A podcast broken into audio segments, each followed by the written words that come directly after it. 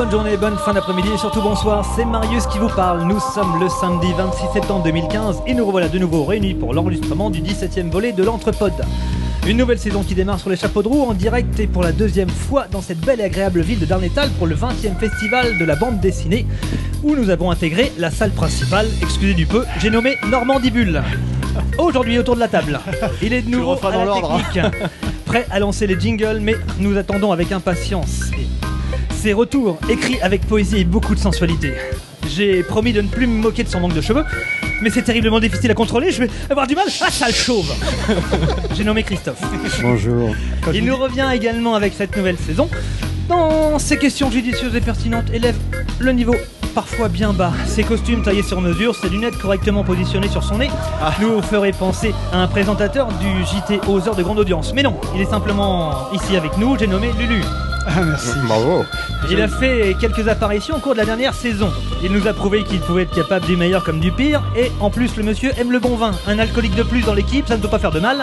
C'est donc avec un grand plaisir que je peux annoncer sa titularisation officielle dans l'entrepode. J'ai nommé Arnaud. Bravo. Merci, bonjour. Bravo Arnaud. Comment voulez-vous que nous passions à côté de ce maître du quiz, de cet étalon de la bonne question au bon moment, de ce cannibale de la réflexion intellectuelle, de ce dandy de la chemise hawaïenne Il est encore avec nous pour cette nouvelle saison, mais à mon avis, il n'a rien trouvé de mieux, sinon il se serait barré depuis longtemps. J'ai nommé Freddy. Salut. Et enfin, il est encore avec nous, mais bon, là on n'a pas vraiment le choix. C'est lui qui a lancé l'idée de l'entrepode, c'est lui qui a passé les auditions pour recruter quelques potes pour parler dans le micro, c'est lui qui a investi dans le matos de cette table. On n'a pas vraiment le choix, donc on va le garder, on l'aime bien quand même. J'ai nommé Nico. Bonjour. Salut Nico. Mais dites-moi, auditeur, il a rien qui vous choque là Mais oui, bien Il a rien qui vous chagrine Eh bien, nous non plus. Un entrepode sans nana, purement gonflé de testostérone, sans froufrou ni gnangnan, sans chanimar ni garlin, sans body pump à la con, sans alcool sur la table, un entrepode entre nous, sans gonzesse pour nous faire chier tout simplement. Bordel, ce soir les gars, c'est champomis à volonté. On va pouvoir se coucher à l'heure qu'on veut. Il n'y aura pas les gonzesses pour nous faire chier. Mais, bordel, ouais, ok. Après, on dit, on dit, ok, ouais, ouais, ouais, ok, je suis de mauvaise foi. Mais non, non, non, elle me donne du pain sur la planche. Ne pas venir à la première de l'entrepode, c'est comme rater l'épisode 145 de Derrick, où on a une vraie course-poursuite dans les rues de Berlin avec une BMW 525 de 1989 et une Opel Kadett de 86. Alors bon, si avec moi elle serait directement licenciée, crucifiée, lapidée sur la place publique, je peux pas saquer ça, moi je finirais pas par un seul mot, lâcheuse. Ce message était destiné à Didouille pour les body pumps et Salette pour l'alcool. Nico, c'est à toi. Merci Marius, dis donc tu t'es Les gars. Ah, tu laisses pas le refrain tu t'es surpassé. C'est bon Ah, ça, pardon. non Ah, quand même. Ah, voilà. C'est vrai qu'on était bien lancé, c'est un peu dommage. Moi je, trouve, moi je trouve pas qu'il s'est surpassé parce que chaud, bon, ça va 5 minutes quand même. Merde, trouve autre chose. Tu sais, il est vite limité. Ah, hein. comment ça Ouais. fait du bien de les insulter les nanas Tu te- Elles se vengeront sur toi la Bah prochaine fois, ne t'inquiète pas. N'empêche, c'est une première là. Bravo. Oui, Bah oui. exactement. Merci. Waouh. Freddy. On aime bien faire des premières. 100% C'est touche de sensualité qui va Exactement, nous pour l'après-midi. Oh, les sensualités. Hein. Oh. Ce qui est chiant, c'est que j'arrive jamais à faire aussi bien que quand je suis tout seul dans ma pièce.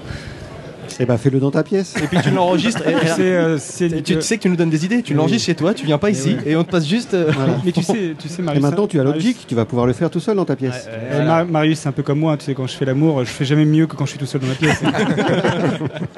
Je l'ai bien vu, on se croirait aux grosses têtes. Donc, bah, hey, il n'y a pas vraiment de surprise, hein, Marius l'a très bien présenté. Nous sommes donc de nouveau dans l'enceinte de Normandibule, donc pour la deuxième année consécutive, et cette année, c'est la- l'occasion de la 20e édition de Normandibule, puisque lancé euh, en 96, c'est la 20e fois que ce, que ce festival se tient.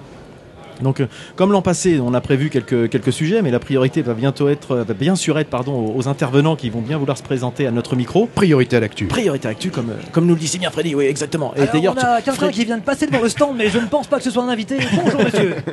Et donc Freddy nous a déjà dégoté quelques-uns. Enfin, on va se. On devrait pas être euh, trop trop ennuyé pour avoir du monde quand même. J'annonce un, invi- un premier invité dans 5 minutes. Oh la Eh ben, vache. cinq minutes, ça Wow. me laisse le temps de lancer le début de l'émission. Donc euh, bah, rapidement, on va vous expliquer ce qu'on a prévu de faire euh, changer dans, dans l'année qui vient, puisque l'entrepode euh, rentre dans sa troisième année. Et on a quelques principaux changements. Donc le premier qui a été déjà noté par, euh, par euh, Marius, c'est l'intégration officielle d'Arnaud, hein, Ouais. qui était euh, en guest l'année Il dernière. a et qui eu son il a- passage à l'habit voilà. de cirage Oui. officiel, je crois, il y a deux semaines en fait. Donc euh, impeccable. Qu'est-ce qu'il a appris. Bienvenue Malgré Arnaud. Un transfert à 2 millions d'euros, j'espère quand même. que- Bon, On va notre, amortir tout notre ça. budget a pris un coup quand même. Donc euh, ensuite, on a prévu de supprimer ou de modifier certaines rubriques. Oui, on va supprimer les filles. Donc certaines rubriques, histoire d'avoir des épisodes un peu moins longs et surtout, euh, pas forcément moins longs, mais plus, plus carrés, plus rigoureux, on va dire. Donc notamment les retours sur les épisodes précédents vont être supprimés parce qu'on avait un peu trop tendance à, à refaire le débat euh, éternellement, donc ça Ah. sert plus forcément beaucoup. À, à ce propos, je voudrais. Je voudrais revenir sur un truc. Donc Oh, euh, du coup, on va, on va continuer de faire ces retours, mais par l'intermédiaire des billets sur notre blog. Donc euh, allez jeter un coup d'œil sur nos commentaires. euh, c'est là-dessus qu'on qu'on fera part de nos, de nos retours. Faire des Euh, efforts pour alimenter tout ça. En fait. Exactement. Nous, le, le but, vous, d'ailleurs, si vous allez sur le blog, vous pourrez voir qu'il a changé dernièrement. Donc on y reviendra euh, certainement plus tard, mais c'est Starlet qui s'y est collé. Donc euh, voilà, on essaie d'avoir un truc un peu plus... un élément central sur lequel on peut s'appuyer. Entre deux moments de lucidité, je crois qu'elle a réussi. plutôt non, c'est plutôt dans- entre deux moments de lucidité. Oui, Ludo, puisque tu parles, je vais dire aussi qu'on a supprimé une de tes rubriques. Ah, c'est La dommage, mais séquence en même euh, temps. oui. post-générique. Bon, d'ailleurs, un peu à ta demande. hein, Oui, oui, un. il fallait passer un peu à autre chose. Donc voilà, on- C'était quoi cette rubrique donc euh, voilà cette, cette rubrique euh, qui finalement, euh, bon voilà, Non, non, mais c'est bien. on qui, a- est- qui a bien marché deux d'ailleurs ans. pendant deux ans, elle était très bien, mais voilà, on s'est dit qu'on avait passé un peu à autre chose. La rubrique à braque, notre fourre-tout, était justement un peu trop fourre-tout à notre goût en fait. Donc euh, l'idée c'est de la remplacer par euh, des chroniques personnalisées par chroniqueur. Donc on est en train de réfléchir à tous ces sujets-là. Donc, Surtout euh, moi. Surtout toi parce que t'as pas encore trouvé d'idée. Prends ton temps. hein. Non, donc, mais euh, je suis pas pressé, moi. Donc voilà les- Tribune libre. Les principaux changements, on a aussi euh, envisagé, enfin on va mettre en place certainement une alternance entre épisodes avec et sans invité. Donc, euh, donc voilà, c'est une, une évolution assez, assez importante. Et puis euh, bah, le blog, j'en ai parlé. Et enfin, on a le, une nouvelle rubrique que je vais inaugurer tout de suite, qui s'appelle euh, le défi mot. Donc euh, chacun va piocher un petit mot au hasard dans, ce, dans cette petite bonnette Oh, qui va devoir oh, placer putain. sans le dire aux autres. Voilà, gardez-le. Donc, alors, répète un peu les règles. Alors. On pioche un mot, Vous piochez un mot. on doit le placer dans l'émission Vous devez le placer dans l'émission. sans dire aux autres de quel mot il de s'agit. quel mot il s'agit et c'est aux autres un peu de deviner de faire un hop j'ai deviné euh, qu'il a placé un mot euh, voilà Oui, Bon, mais euh, attendez et vous entendez derrière que nous sommes en plein dans le festival et du coup les annonces euh, Ambiance. ambiance vous êtes en plein dedans là là vous pouvez pas être plus au centre du festival donc euh, Il faut quand même préciser qu'on a quand même une place de, de, de choix. hein. ouais, nous avons une place de choix avec euh, bah, le, le podium des remises des prix qui On est juste à côté de nous. Exactement à 4 mètres du podium. Exactement, Freddy a mesuré tout à l'heure avec euh, en prenant 80 cm de pas entre jambes, euh, voilà. J'ai compté avec mes pouces comme ça. mmh. tout cas, ça fait- ça, jeu, ça va être compliqué quand même. Et moi, j'ai un mot, je ne sais pas ce que ça veut dire. Ah bah c'est le problème. jeu, c'est du jeu, mon ami. l'intérêt. Bah ouais, mais euh, comment on va placer un mot si on ne connaît pas son sens? Ouais, tu, tu Bah, l'improvises, tu t'improvises, improvises. t'improvises. C'est le D'accord. but du jeu. D'accord. That's the game. C'est de, vous, c'est de vous coller une petite pression Et- supplémentaire. Et donc dans- euh, la finalité, Enfin, moi, toi tu euh, connais les, les mots de chacun, enfin ou les mots non, que bah tu as non, je sais pas ce que vous avez pioché, mais je sais quel mot j'ai dit. euh, ça me stresse bien comme il faut. C'est encore plus compliqué que Secret Story, votre truc. Voilà, on verra si ça marche ou pas, hein, si ça marche pas. tu sais, je Christophe, sens que- euh, anticonstitutionnellement, normalement, tu devrais t'en sortir. Mais imagine que ça a une connotation un peu particulière et que je l'utilise dans un autre sens. Mais je l'aurais pas dit sinon. Et Christophe, Christophe, je crois qu'il y a des points à gagner. Ah tiens, oui, on va au point. Et au bout des points, ah ça fait partie du quiz donc. Bah on oui. peut rajouter ça, tiens, allez, allons-y. Soyons fous. Je m'en fous, on repart à zéro. Donc. Suite à ce, à ce petit défi, on va voir si chacun arrive à placer son mot. Euh, un, petit, un petit rappel, euh, enfin un petit rappel ou une petite présentation. On a lancé un, un site de, financement participatif euh, Tipeee. Donc euh, beaucoup d'infos sur, euh, sur notre blog. On va pas revenir dessus, on va pas vous solliciter plus que ça. C'est juste euh, pour, euh, pour ceux qui ont envie de nous soutenir. Ben voilà, on a mis en place euh, ce système-là. Euh, Pour, euh, pour plus d'infos, allez sur le blog ou sur notre page Tipeee directement et vous, vous, en, vous en saurez plus. Et d'ailleurs, on remercie euh, Bouli, notre premier tipeur, qui, euh, qui a investi sur nous. C'est quand même euh, bon. On n'aurait pas forcément cru, mais merci Bouli. C'est quand Il a du fric à perdre. hein. super sympa. Et puis bon, on rentre directement dans le. Dans, le- dans Ça va le- pas être possible du tout avec le monsieur à côté là. Ouais, là, Il est, euh, il est pas à côté, il est par là. ouais. Attends, je laisse un petit Ouais, peu. bah, à, la, à la radio, on voit pas si c'est à côté droite ou côté gauche. T'as oublié, oui, oublié de préciser que pour le quiz, on repartait à zéro. Eh oui, exactement, Ah, oui. Alors là, ça va chier. Il y en a- Je défoncez votre race. Et Ouais. je, je pense que c'est intéressant effectivement de faire un quiz qui part à zéro à chaque début de saison en fait. Exactement, parce qu'effectivement, on perdait un peu les scores. Arnaud qui arrivait en cours, il partait avec 25 points de retard sur Ludo, c'était un C'est peu compliqué. C'était c'est un peu compliqué. euh, Alors avec Marius, on a décidé de s'associer. Je vois notre invité qui s'approche. Ah, donc nous allons, nous allons laisser notre invité passer et ça tombe bien puisque, enfin, nous allons laisser se, se joindre à nous et ça tombe bien puisqu'on allait rentrer justement dans le vif du sujet. On présentera euh, Normandie Bulle un petit peu plus tard et voilà euh, notre premier invité. Il a une belle chemise. Il a une belle chemise. Bonjour. Donc déjà, Bonjour. bonjour. Bonjour tout le monde. Freddy, bah écoute, on va te laisser euh, présenter puisque c'est toi qui, qui fait venir notre invité à nous. Alors notre premier invité de cette 20e édition de Normandie Pull, Festival de bande dessinée, notre invité s'appelle Julien Hugonard-Bert. Attention, on ne dit pas le T à la fin. Eh oui, Julien important. Ok. très bien. Monsieur est peut-être susceptible sur le sujet, alors on déconne pas. Alors, De toute façon, il y a une seule personne dit Bert, je me casse. D'accord. Marius, Ambiance. prévenu, ok Parce qu'il a une mémoire de poisson rouge. donc, euh, Son prénom, c'est quoi Ce sera plus simple. Julien. Voilà. C'est Julien. Euh, Julien est encreur. Alors Ma- Marius me demandait tout à l'heure si l'encreur c'était bien le gars qui était à l'avant du bateau et qui jetait le gros truc en fonte Ça euh, super. dans l'eau pour Non. immobiliser le navire. Super intéressant comme boulot alors. Non, non, Marius. Marius, ça c'est l'encriste. Voilà, L'encreur, c'est le type qui remplit les petits flacons, tu sais, à la main. Voilà, c'est ça. Non, l'encreur. Julien va nous raconter, il va, il va faire ça beaucoup mieux que Bien nous. sûr. Il va d'abord se présenter et puis nous dire en quoi consiste le, le- le fait d'être encreur. Oui, bah, donc bonjour tout le monde, je suis encreur en effet, comme vous, comme vous disiez.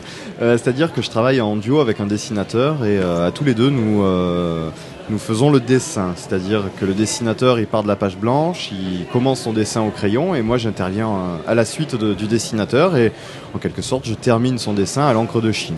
D'où le terme de encreur. Donc je travaille au pinceau, à la plume, au feutre parfois et voilà.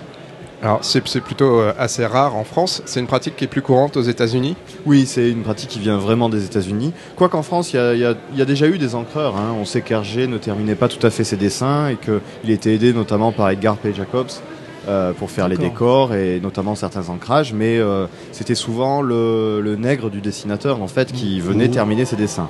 Aux États-Unis, c'est quelque chose qui a, qui, a toujours été fait depuis quelques 80 ans à peu près.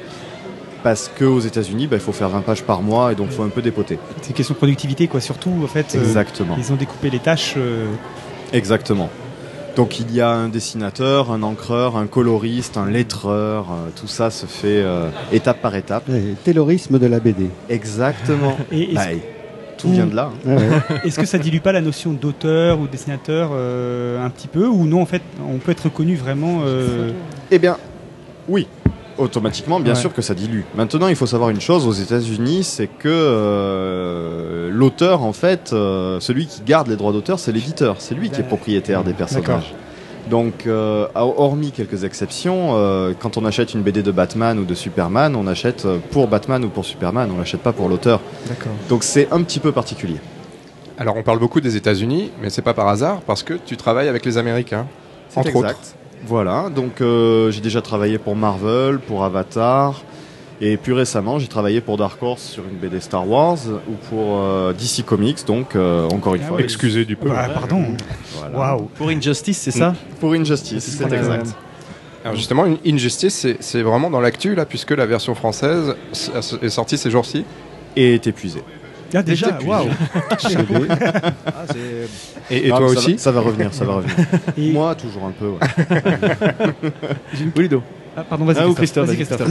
Euh, avant d'entrer dans les, dans les détails de ce que tu, tu fais, moi je voudrais revenir sur la technique parce que ça me bah, ça m'interpelle. Christophe est notre dessinateur, hein, voilà. Euh, quand, on, quand, on, quand on est encreur, est-ce qu'il faut avoir euh, au préalable un talent euh, de dessinateur, c'est-à-dire au même titre qu'un dessinateur euh, auteur? Ou alors est-ce qu'il y a. euh, c'est plus la précision de ouais, repasser que- sur des traits qui est important. Ou c'est les deux, peut-être Ouais, c'est Eh ça. ben, un peu des deux, en fait. C'est-à-dire que il faut un peu voir le. Si on doit faire une analogie, c'est un petit peu comme les médecins. On va avoir euh, en France, on va avoir des, des dessinateurs qui vont être comme des, des, des médecins généralistes, c'est-à-dire qui vont faire le crayonné, l'ancrage, peut-être même la couleur, parfois même le scénario. Aux États-Unis, il y a un médecin spécialiste. Euh, Ça va être Ouais. celui qui va être spécialisé, donc vraiment du crayonné. C'est-à-dire que lui, il va vraiment s'occuper de la narration, il va s'occuper de la perspective, de toutes les notions d'anatomie. Moi, je vais être le dessinateur plutôt spécialisé dans, dans l'encre. Alors moi, je vais plutôt m'intéresser à la qualité de la ligne, aux ombres, D'accord. au- au- à la façon de retranscrire des dégradés, donc avec des trames croisées, par Mhm. exemple. Et ça devient très spécialisé. C'est super technique hein, Oui, en même temps. Donc ça veut dire qu'il faut, il faut en vraiment avoir euh, un, espèce de, de talent euh, euh, de dessinateur euh, à minima quoi. On peut pas s'improviser. C'est-à-dire que il ne s'agit pas de désolé. Désolé Il s'agit pas de repasser juste sur les traits quoi. C'est ça que je veux dire. Non, non, ça ne suffit pas. De toute façon, un dessinateur, euh, ne- ce n'est pas ce qu'il cherche. Il cherche vraiment un partenaire pour compléter son dessin, pour terminer son dessin et l'améliorer. Donc, moi j'ai l'habitude de dire qu'un encreur est un dessinateur qui dessine le dessin d'un autre avec sa main. D'accord. Je, ne me contente pas de repasser ses traits, mais en fait je dois comprendre comment le dessinateur dessine pour le redessiner de façon naturelle et fluide par-dessus son trait. D'accord. Ou, parfois un tout petit peu à côté, mais en fait on s'en fiche. L'essentiel c'est d'avoir vraiment l'intention du On appelle ça déborder quand on passe à côté. c'est ça. Moi j'engueule ma fille quand elle fait ça sur ses crayons, sur son coloriage. Donc il faut, il faut retranscrire en fait l'âme, enfin l'âme, euh, la substance. Oui, il faut retranscrire Oui, de ce qu'a voulu faire le, dessinateur euh, crayonné. C'est ça. Et puis quand on travaille en duo euh, de cette façon-là, on finit par se connaître. C'est-à-dire que le dessinateur, il sait ce qu'il va obtenir de moi et moi, je sais ce que le dessinateur attend. Donc parfois, le dessinateur, il va juste me faire des ronds en me disant bon là, c'est la foule, on s'en fiche un peu, euh, mais des têtes quoi. D'accord. donc c'est pour ça qu'il faut savoir un petit peu dessiner quand même. Et alors justement, quel, quel, est ton parcours et comment t'es-tu orienté vers cette spécialisation d'encreur? Bon, alors moi déjà de formation, je ne suis pas du tout de la partie. Je suis euh, ingénieur en conception mécanique.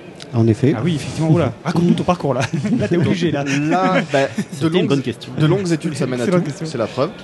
Euh, puis après avoir joué 5 ans à l'ingénieur, euh, je me suis réorienté pour faire autre chose et à ce moment-là, j'avais souhaité peut-être travailler dans tout ce monde du comics, mais sans trop trop savoir. Et j'ai toujours dessiné moi-même. Mm. J'ai toujours euh, dessiné à l'école euh, depuis que je suis enfant. Et euh, bah, je vais vous expliquer d'où ça vient l'ancrage. Au moment où je montrais mes dessins quand j'habitais à Tours à un atelier de dessinateurs qui s'appelle l'atelier Pop, euh, les, gens de l'atelier de pop m'ont dit euh, ben c'est chouette ce que tu fais mais tu gâches tout avec ton ancrage parce qu'il est un petit peu pourrave.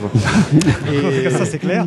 C'est comme ça. Retrouvez-le sur la saga Star Wars. Exactement. Bah, depuis je me suis peut-être un petit peu amélioré. Mais euh, c'est vrai qu'à ce moment-là on m'a conseillé d'utiliser des outils qui n'étaient pas des feutres calibrés mais plutôt de la plume ou du pinceau pour essayer d'avoir des pleins, des déliés et d'améliorer mon ancrage. Et d'une chose à l'autre je me suis de plus en plus pris au jeu et c'est l'ancrage que je préfère faire dans mes propre dessin. Et quand il a fallu choisir une profession dans le monde du comics, bah, je suis parti sur l'ancrage. D'accord. Euh, oui, Ludo, vas-y. Moi, j'ai une question. Du coup, alors, ok, t'es parti dans l'ancrage, mais euh, comment tu es arrivé à travailler avec Marvel avec DC Comics? Oui, oui, c'est vrai. que... là, là, pour le coup, moi, si je m'y mets demain, euh, moi, je suis... j'ai un peu de chance. Que je... ouais, moi, lecteur de comics, quand je suis gamin, c'est un univers quand j'étais gosse qui m'a fait rêver. Donc, je me dis toujours, voilà, comment tu as fait pour passer du déjà, la réalité. Déjà, merci l'Internet. Sans Internet, je pense que ça n'aurait pas été faisable. Ah Parce que sans l'Internet, euh, il faut euh, vivre à proximité, il faut pouvoir envoyer les planches, mais au moins vivre à proximité pour avoir les contrats. Tandis qu'avec l'Internet, on peut envoyer des candidatures spontanées ah auprès des éditeurs.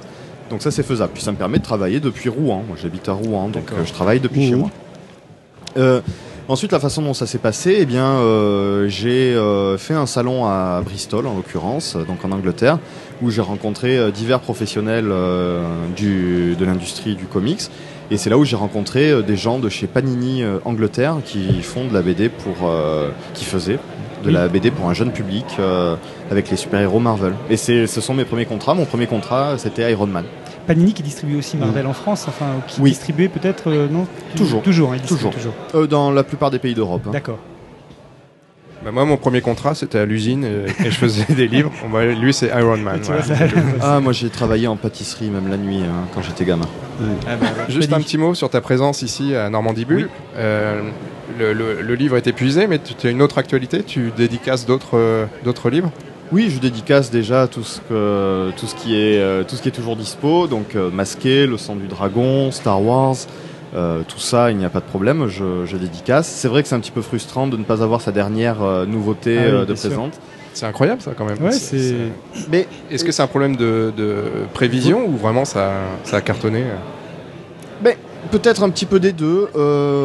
alors peut-être que je vais être prétentieux en disant ça, je ne sais pas. Je pense que les éditeurs savent que d'un tome à l'autre, les ventes baissent un petit peu et peut-être qu'ils ont pensé que les ventes allaient baisser entre le 2 et le 3. Et le côté, euh, le fait qu'il y ait un artiste français qui ait travaillé sur la BD, j'ai fait, un buzz. J'ai fait de la promo un petit peu là-dessus et peut-être que euh, ça a apporté plus de ventes. Ça, je, le dis sans savoir.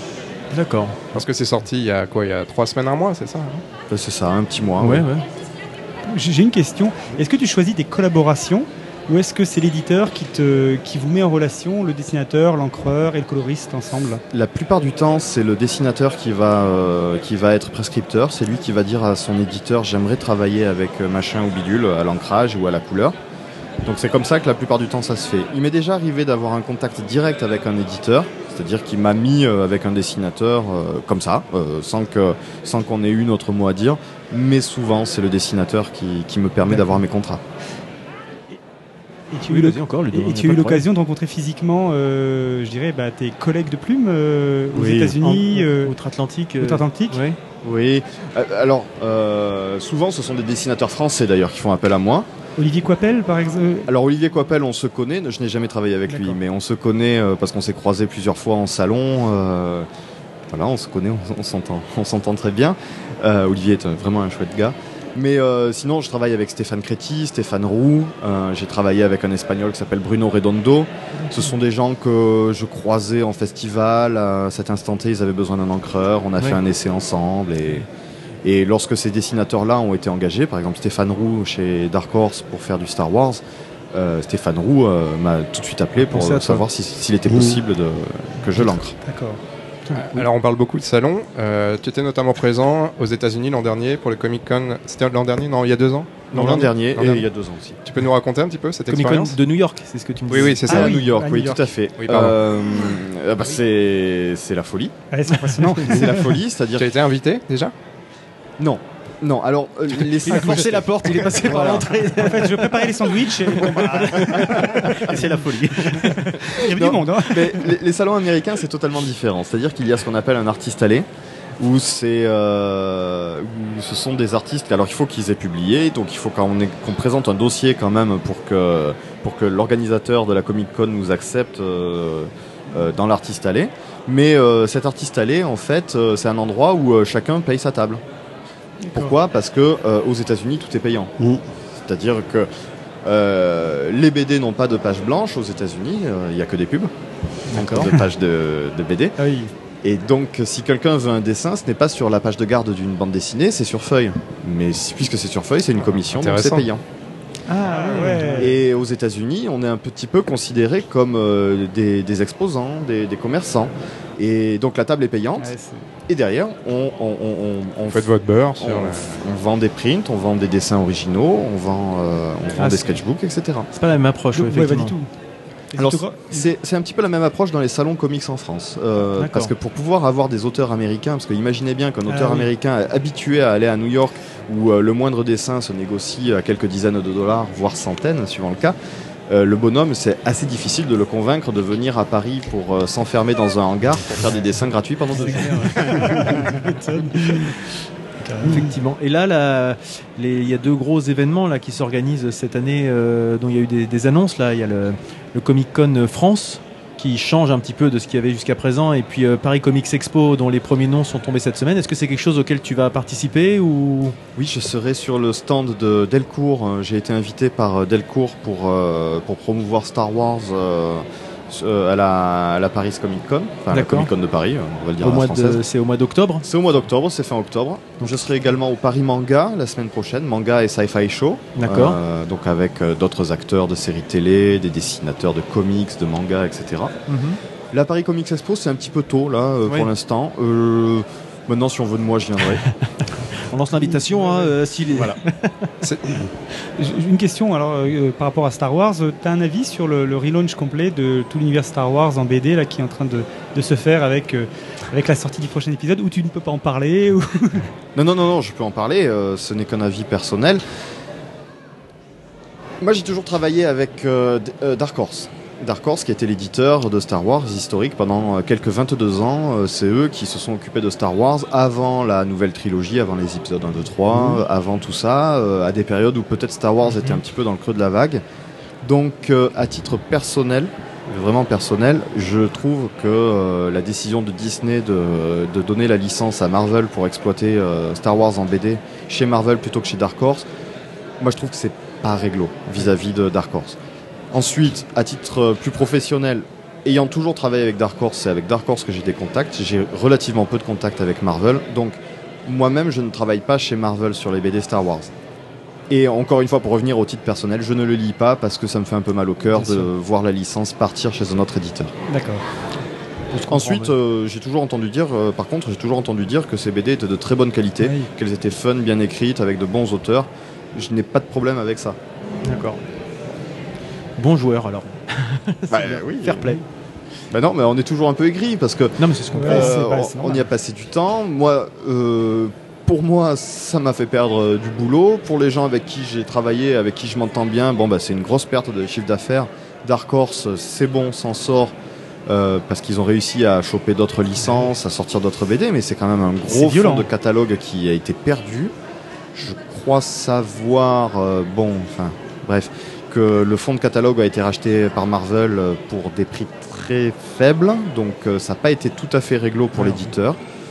Bon, ça, ça ne me regarde pas, c'est entre, c'est des histoires Ouais. d'éditeurs, mais j'aime bien les gens chez Dark Horse, donc ça me dérange.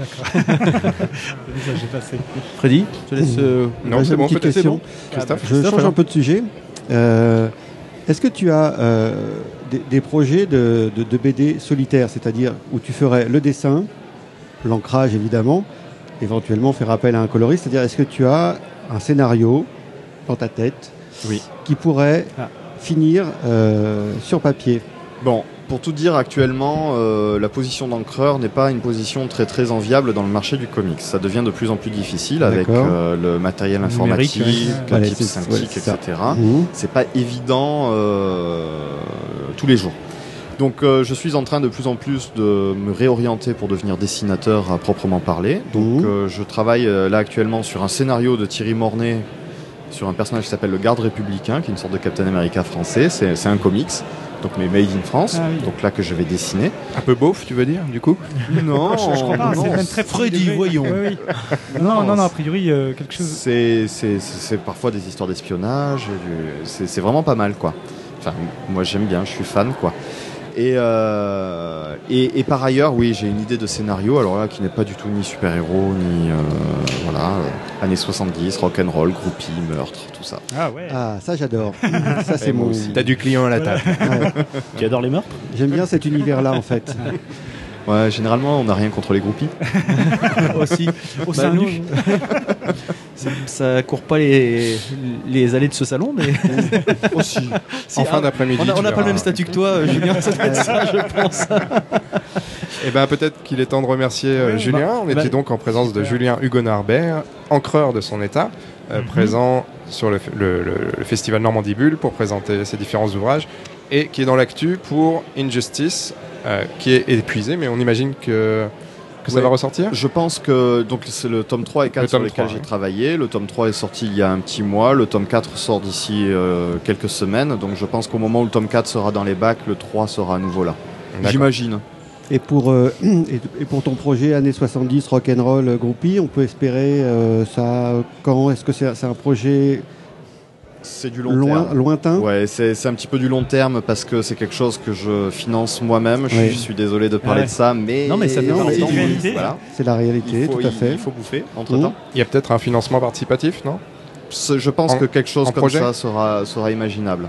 Peut-être euh, l'internet nous permet de faire plein de choses. Mm. Euh, L'outil informatique, comme je disais, avec la Cintiq, euh, remet des choses en, en question pour, euh, pour la profession. Toutefois, euh, le, webcomics, le financement participatif, le, mécénat euh, par Internet, il y a énormément de possibilités pour s'auto-éditer. Euh, des imprimeurs sur le web qui sont à des prix défiant toute concurrence. Je dirais presque qu'on a presque plus besoin d'un éditeur pour, pour certains projets perso. Ensuite, on, on a toujours besoin de ces structures-là pour pouvoir diffuser les BD. C'est la distribution, en fait, ouais, ça, ça. c'est- un Mm. tout autre problème, ça Mm. c'est certain. En tout cas, tu peux compter sur l'entrepote, puisque tu n'es pas sans savoir qu'ici on fait et, Et on, on défait les les carrières. Super. Et t'étais peut-être sans le savoir, mais tu vas t'en rendre compte. Ouais, ça me fait bien. et, et- et- et grâce à nous, tu ne connaîtras pas le sort réservé à Pouilly, le, le dernier encreur. Oh. Dernier encreur. En tout cas, merci à toi d'être Merci, venu. Julien. euh, Merci, Julien. Merci quelques- beaucoup. ces quelques Merci minutes à beaucoup, notre micro. Et Merci bonne beaucoup. fin de, de festival à toi alors. Merci À de plus même. tard. Au revoir. Au revoir. Au revoir. Au revoir. J'ai rencontré Julien, enfin j'ai contacté Julien, j'avais lu quelques, quelques articles sur lui parce que c'est pas la première fois qu'il fait parler de lui en tant qu'encreur euh, rouennais, donc forcément ça intéresse un peu la presse.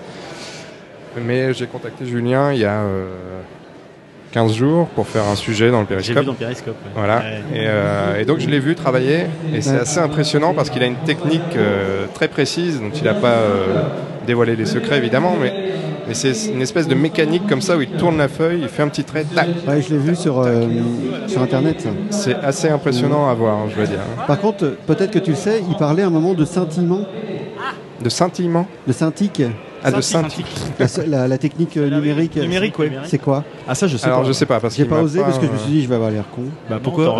on, a- on, a- on aurait tous eu l'air con Oui, parce qu'on sait pas ce que travaille, il Je me suis dit, ils doivent tous euh, savoir ce que c'est, donc euh, je me tais. Il travaille assez avec l'ordinateur. c'est. T'as vu mais- qui est en pas face de tant toi que non ça. Hein? Mais pas. Pas tant que ça. Hmm. Il travaille pas tant, tant que ça à l'ordinateur. Contrairement à Steve Baker qui nous a dit faire maintenant 100% de son travail avec la, la Ouais, De tablette. toute façon, il sait Ouais. rien faire de ses doigts lui. donc. Je l'ai vu tout à l'heure. Crois- Crois-tu qu'il serait venu l'enfoiré Si, si, il a dit qu'il On lui fait sa carrière. Mais Il c'est vrai que la tablette, c'est pratique parce que. Un gras. Enfin, je- j'imagine à l'encre, Ah oui, oui. tu fais une bavure, tu, tu- faut que tu refasses la Mais là, quand entière, on le voit quoi. faire, on n'imagine même pas qu'il puisse se tromper en fait. Tellement c'est tac, tac. La Ouais, précision, la mécanique euh, du geste, euh, c'est assez impressionnant. Quoi. Eh ben écoute, bon, je vais reprendre le, le fil pour présenter un peu le, le festival dans son ensemble en attendant qu'on ait un, un autre invité qui se, qui se joigne à nous. Alors, nous aurons peut-être euh, Jean-Marie Minguez à ce micro, C'est qui vrai est un auteur rouennais que j'ai alpagué pendant que, que Julien parlait au micro et qui m'a dit. Ah, c'est euh, lui qui était là tout à l'heure Parce que j'avais jamais vu son visage et fait que Oui, c'était oui. ce, ce monsieur. Ah, d'accord. Si ça vous intéresse. Ah, bah carrément, ouais. Ce monsieur sera peut-être là tout à l'heure. Un, un proche de Monsieur Rêve également, je crois. Absolument. Donc, bah, Normandie Bulle, cette année, pour la, pour la 20e édition, c'est le festival euh, auquel nous, nous participons. hein. donc, euh, avec encore, merci encore les l'équipe d'organisation, mais c'est aussi divers, euh, événements annexes, pardon. Donc nous, cette année, nous sommes dans les tennis couverts, comme l'a, comme dit Marius tout à l'heure, on a, on a la chance d'être en plein cœur du, de l'événement et de... On est au chaud. On est au le chaud, hein. Ça, on est au chaud. Ouais, mais, ouais. mais parfois, on est aussi couvert par le, le, le Par le, présentateur. par le bruit, ouais, mais bon, ça c'est... Non, pas par ouais, le bruit. mais bon, on est C'est pas inhérent euh, au- à l'organisation, c'est que ça vit aussi, hein, donc euh, tant mieux. Non, hein, mais c'est pas, c'est pas le bruit. Ouais. hein. Non, mais c'est le, le son effectivement des- de la sono, mais bon. Non, mais ouais. c'est surtout qu'on a monté d'un cran, quoi, faut le dire. euh. Alors que Christophe est également en dédicace au stand de l'entrepôt. Oui. Faites des photos. Ah joli, joli. Ah, Marius, faut que tu prennes une photo de ça. Donc, euh, comme je disais tout à l'heure, euh, Normandie Bulle, ça s'est ouvert en 96, uniquement sur le territoire de, de Darnétal. Maintenant, euh, 20 ans plus tard, quasiment, euh, c'est devenu le premier salon de Normandie, visiblement. Et au-delà de, de notre week-end auquel nous, nous participons, euh, ça dure sur euh, trois semaines, voire plus, dans différentes villes de, de l'agglo de Rouen. Donc, euh, Mont-Saint-Aignan, Canteleu, Roissel, Rouen. Mais ça va aussi jusque... Roissel même. J'ai dit Roissel, pardon. Oh, pardon. Excusez-moi, Wassel, Rouen. Et ça va même jusqu'au Pays de Bray, Gournay-en-Bray, euh, Esteville euh, pour d'autres villes, etc. C'est dire. Estville Donc, euh, ouais, Esteville. Esteville Esteville, je pense. Putain. C'est quand même dingue. c'est très- La ville de l'abbé Pierre. Et donc, bah, pour, pour se, se rappeler, les organisateurs de, de Normandie Bulle prom- promeuvent un peu la, la, la bande dessinée euh, comme genre littéraire à part entière. Et du coup, pour, euh, pour concrétiser tout ça, ils ont mis en place plusieurs trophées. Donc, euh, le prix du jeune public qui récompense la meilleure publication destinée à la jeunesse, un concours amateur dont la thématique de 2016 est la liberté, euh, les prix professionnels qui récompensent les meilleurs scénarios d'auteurs confirmés et euh, le prix hors les murs sélectionné par euh, les, lecteurs d'établissements pénitentiaires puisqu'effectivement on avait déjà évoqué cette, cette action qui consiste à faire lire les gens dans les prisons donc c'est plutôt une bonne démarche. Donc, comme je disais tout à l'heure, il y a aussi des, des événements en marge de ce festival. On peut évoquer par exemple, alors moi j'en ai noté quelques-uns, mais si vous en avez d'autres, euh, n'hésitez pas. L'exposition Bajram euh, à l'hôtel de région. Donc euh, Arnaud, toi tu y es allé euh, la semaine dernière, peut-être tu peux nous en, nous en parler Tout à fait, j'y suis allé euh, dimanche dernier. Parle Alors, bien dans ton micro, mais, euh, c'est pas parce que t'es Pardon, nouveau que. hein, hein. J'y suis allé dimanche dernier. euh, c'est génial d'aller voir euh, ce- les expos à l'hôtel de région le dimanche après-midi parce qu'on était tout seul. Ça c'est top. Et non, non, ce qui est, c'est- ce qui est très chouette, c'est de voir les planches. euh, j'ai imaginé que c'était, puisqu'il y avait du coup personne pour nous, nous expliquer, Ouais. mais j'ai imaginé ce sont les, les- ces, ces planches de travail originales, donc euh, dans une dimension supérieure évidemment à celle des albums, avec un travail de collage, euh, vraiment collage à la main, un petit collage papier, etc. pour les, les, les zones qui se refont. Et puis, euh, et puis certaines, euh, voilà, certaines planches euh, très sympas avec, euh, notamment j'ai une- en tête une planche avec un, un marsupilami. Euh, euh, de science-fiction, on va dire, D'accord. D'accord. très spectaculaire. Donc euh, ça c'est jusque- jusqu'au 10 octobre, donc à l'hôtel de région. Et moi ça me donne bien envie d'y aller, peut-être un dimanche justement, d'après ce que tu nous dis. Euh, yes, on a l'air d'être un, un peu C'est tranquille. jusque quand? Au 10 octobre, c'est ce que je viens de dire. Ah, d'accord, pardon. si je t'ennuie, t'as qu'à le dire. Euh, Il y a une autre, euh, une autre exposition qui se tient, elle, jusqu'au jusqu'au 23 décembre, donc on a un peu plus de temps. Je vais essayer de parler par-dessus ce, par-dessus la Je pense voix. pas qu'on l'entende tant que ça. Non, je pense Non, pas, on non, verra on bien, pas, on verra bien euh, au montage. hein. Nous, sur les fêtes foraines, on a les En fait, Marius m'emmerde plus, en fait, finalement. Tiens à bout. Donc euh, l'exposition euh, La Maison des super-héros qui se déroule à la Maison de l'Architecture, donc comme je l'ai dit jusqu'au jusqu'au 23 décembre, et donc qui parle de dont le thème c'est en quoi la BD américaine et ses héros se sont fait le miroir critique de nos cités tout au long du XXe siècle. Et donc ça, ça se fait à travers de nombreuses illustrations, maquettes, esquisses, esquisses pardon, et divers euh, produits dérivés. Donc l'influence de la, de la pop culture un petit peu euh, et comment elle se l'influence réciproque un petit peu comment elle s'inspire de, de notre univers. Tu parles si bien. Merci. Arnaud, toi tu dois connaître parce que c'est euh, à l'espace François Mitterrand ça.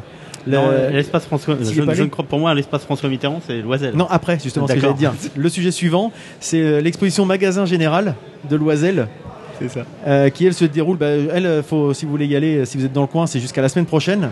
Donc c'est une exposition sur l'œuvre créée par euh, donc Régis Loisel et Jean-Louis Tripp, qui chronique une communauté rurale dans le Québec des années 20. Donc a priori c'est assez, assez croustillant. Je connais pas moi ce- cette série. Virginie avait, avait lu les premiers, moi de mémoire, j'ai jamais lu. Et en fait, à Canteleu, là, c'est la reconstitution de- du décor. Voilà, c'est ça. C'est vraiment une mise en, mise en scène qui a l'air assez sympa. J'ai vu quelques photos euh, sur euh, Relicto normalement, Euh, notamment, pardon. Dans les événements passés, donc ça c'était avant-hier, je ne sais pas si parmi vous il y en a qui ont pu y aller, mais c'était une, une table ronde et si l'histoire avait pris un autre chemin, donc euh, à laquelle participait notamment Fred Duval? Euh, il a dû y aller, je- visiblement je pense qu'il est allé ce coup-ci. Alors moi, l'histoire a pris un autre chemin, puisque je devais y aller, puis je suis allé voir Nord à Paris. donc- Ah d'accord, Bon, on reviendra dessus tout à l'heure. Euh, Willy. voilà, il amène le, que tu nous racontes ça. Donc, euh, donc c'est ce- c'était une table ronde sur les, les mondes du chronique. Donc, euh, ça pouvait être quelque chose d'assez intéressant. Il y a eu également euh, le, même, le même soir, non, mercredi, pardon, un BD concert euh, au cinéma Ariel euh, de Mont-Saint-Aignan euh, avec une mise en musique de, de certaines planches de, de. Attendez que je dise pas de bêtises. Mathias De Mathias Lehmann. Mathias Voilà. Lehmann, qui a écrit euh, donc la favorite. Et dans les événements à venir, je crois qu'Arnaud, toi, tu comptes y aller. Tu nous en as parlé. C'est un autre BD concert. Ah, C'est une, une uchronie, mais à l'avance en fait. Je sais pas comment ça s'appelle. Je comptais y aller, mais je ne pourrais pas y aller. d'accord. L'histoire a pris un chemin différent, encore une fois. Bon, à nouveau. Avec euh, les Yens le 30 septembre. C'est exactement ça. Donc, c'est Désir. Denis Barthes et Jean-Paul Roy, deux anciens de Noir Désir, qui mettent en, en musique, avec leur groupe qui s'appelle donc The Yen, une animation BD de Thierry Murat et Rascal. Donc ça s'appelle Au vent mauvais, c'est un BD concert. Donc euh, on a des fois des ciné-concerts avec des groupes qui jouent sur, euh, sur, une, sur une, image et un, film qui passe. Là c'est le même principe avec euh, des illustrations de BD. Donc voilà, on voulait faire un petit peu le, mettre en avant ces, ces différents sujets pour lesquels on est, enfin, les a pas sous la main ici puisque c'est pas dans le cadre du festival en tant que tel, mais ce sont des événements en marge. Donc voilà, ça ne se contente pas de ces deux, ça ne, consiste pas uniquement en deux jours le, festival et Normandie Bulle, c'est vraiment euh, quelque chose qui se déroule sur la, région pendant, pendant un mois. Voilà un petit peu l'organisation. On va nous continuer à essayer de trouver deux trois invités à droite à gauche, peut-être. euh.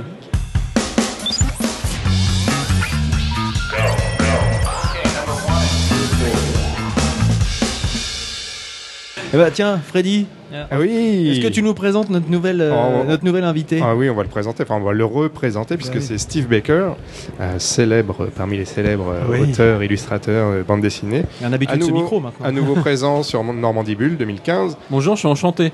Bonjour Steve. Bonjour Steve. Euh, Steve était à notre micro. euh, alors on n'était pas exactement au même endroit, mais il était là déjà euh, quand on était là l'an dernier. Et cet ingrat ne nous a pas remercié puisque après son passage au micro, il a reçu un prix. C'est vrai. Tu te souviens de cette Le prix du dessin. Exactement. Ouais. Et c'est un peu grâce à nous. Car euh, Enfin, nous on en a déduit ça, quoi. Ouais, ouais. Euh, tu n'étais pas sans savoir que l'entrepôt ont fait et ont défait les carrières. Là, on, voilà. Et on attendait quoi? Un petit merci? Un petit, mais pas grand chose, hein. Un petit merci, un petit truc quoi. Bah non. Bah et euh, et c'est pour ça que je repasse parce que j'aimerais bien gratter encore un prix cette année. voilà. Écoute, t'as vu là, on est juste à côté, on te, on te recevra tout à l'heure euh, direct. À euh, tout à l'heure donc. hein. Non, mais Tu peux y aller. cette année, tu n'auras pas de prix. hein. Non, cette année on avait dit Pas- non, pas- veto. non, C'est non. fini. Pas tous les ans quand même. Plus Et- sérieusement. S'il vous plaît. Plus sérieusement, bah, peut-être que nous dire comment ça va Comment tu Bah vas ça va vous Bah ouais, Bien, bah, ça va.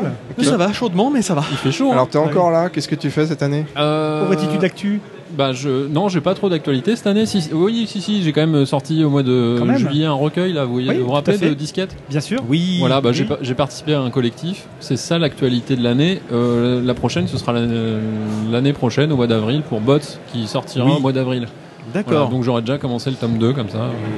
Pardon, tu voulais dire quelque Non, chose non, j'allais dire, on aurait parlé du collectif avant de parler de bots. C'était parce qu'en fait, euh, pour rappeler un peu ce qu'était le principe du collectif. euh, Effectivement, sur disquette, Voilà, dont tu nous avais rapidement parlé lorsqu'on t'avait fait la, on t'avait vu à la route du livre. Oui. Mais là, euh, est-ce que, tiens, quelques, quelques mois plus tard, quel est le retour que Voilà. peut avoir ce, ce collectif justement? Parce que quand on t'avait vu, il venait juste de sortir, voire même je crois qu'il n'était pas encore tout à fait sorti euh, officiellement. Non, c'était une avant-première même une pour la route du livre. Exactement. Donc euh, comment, il- comment a été accueilli ce, cet ouvrage Est-ce que tu le sais déjà? Eh bien, je n'en sais rien du tout. voilà. Là, je peux vous dire que euh, on est sûr qu'on n'en sait rien du tout. Voilà. D'accord. Non, non, je sais pas, j'en sais pas plus que ça. Je sais qu'il y a une tournée. euh, on me propose des dates assez régulièrement pour les dédicacer à droite à gauche. euh, en- D'accord. de par la France, voilà. Euh, Et tu vas ou pas Je n'y vais pas du tout. Ça ne m'intéresse pas. voilà, je. Bon, on va parler de bots alors. Non, non, c'est pas que ça m'intéresse pas, mais je... bah, vous savez que je me déplace que très peu. Voilà. oui, là, je- là, je suis venu en chaussons parce que j'avais pas côté. Je me déplace que très peu. Donc, je, bah, je venais à la route du livre parce que ça se passait à Rouen. Là, je viens en festival. Je fais quand même quelques dates, évidemment, Oui. à droite à gauche, mais euh, voilà. Non, non, disquette, je- j'ai un- apparemment pour les précommandes, ça marchait bien. Après les ventes, j'en sais rien du tout. Je peux pas vous D'accord. dire. Bon, voilà. Et donc, effectivement, maintenant, Bots, ta prochaine euh, production, donc euh, Ta production. ta production, Ouais. enfin que tu t'es pas tout je seul le fais pour pas tout faire. seul. Non, non, il y a Aurélien Ducoudray, le hum, superbe scénariste euh, Aurélien Ducoudray qui, qui m'a écrit une super chouette histoire. Voilà, un road movie avec des robots. C'est comme ça qu'il me l'a vendu, il me l'a très bien vendu. Et là, on, touche à la fin. C'est Ah, le, ouais, dernier cinquième de l'album euh, qui est en train de se faire là. Et donc, on va entamer le tome 2 euh, à partir de Dans la décembre. foulée. Ouais, D'accord. Voilà. Comment tu le sens, comme ça, le feeling Ouh, je le sens bien. Là. Je je le sens bien. Là. voilà. Et en plus, ça va être un album. euh, la bonne surprise aussi, c'est que ça va être un album pas très cher parce qu'il fait 80 pages. Il sera à 14,90.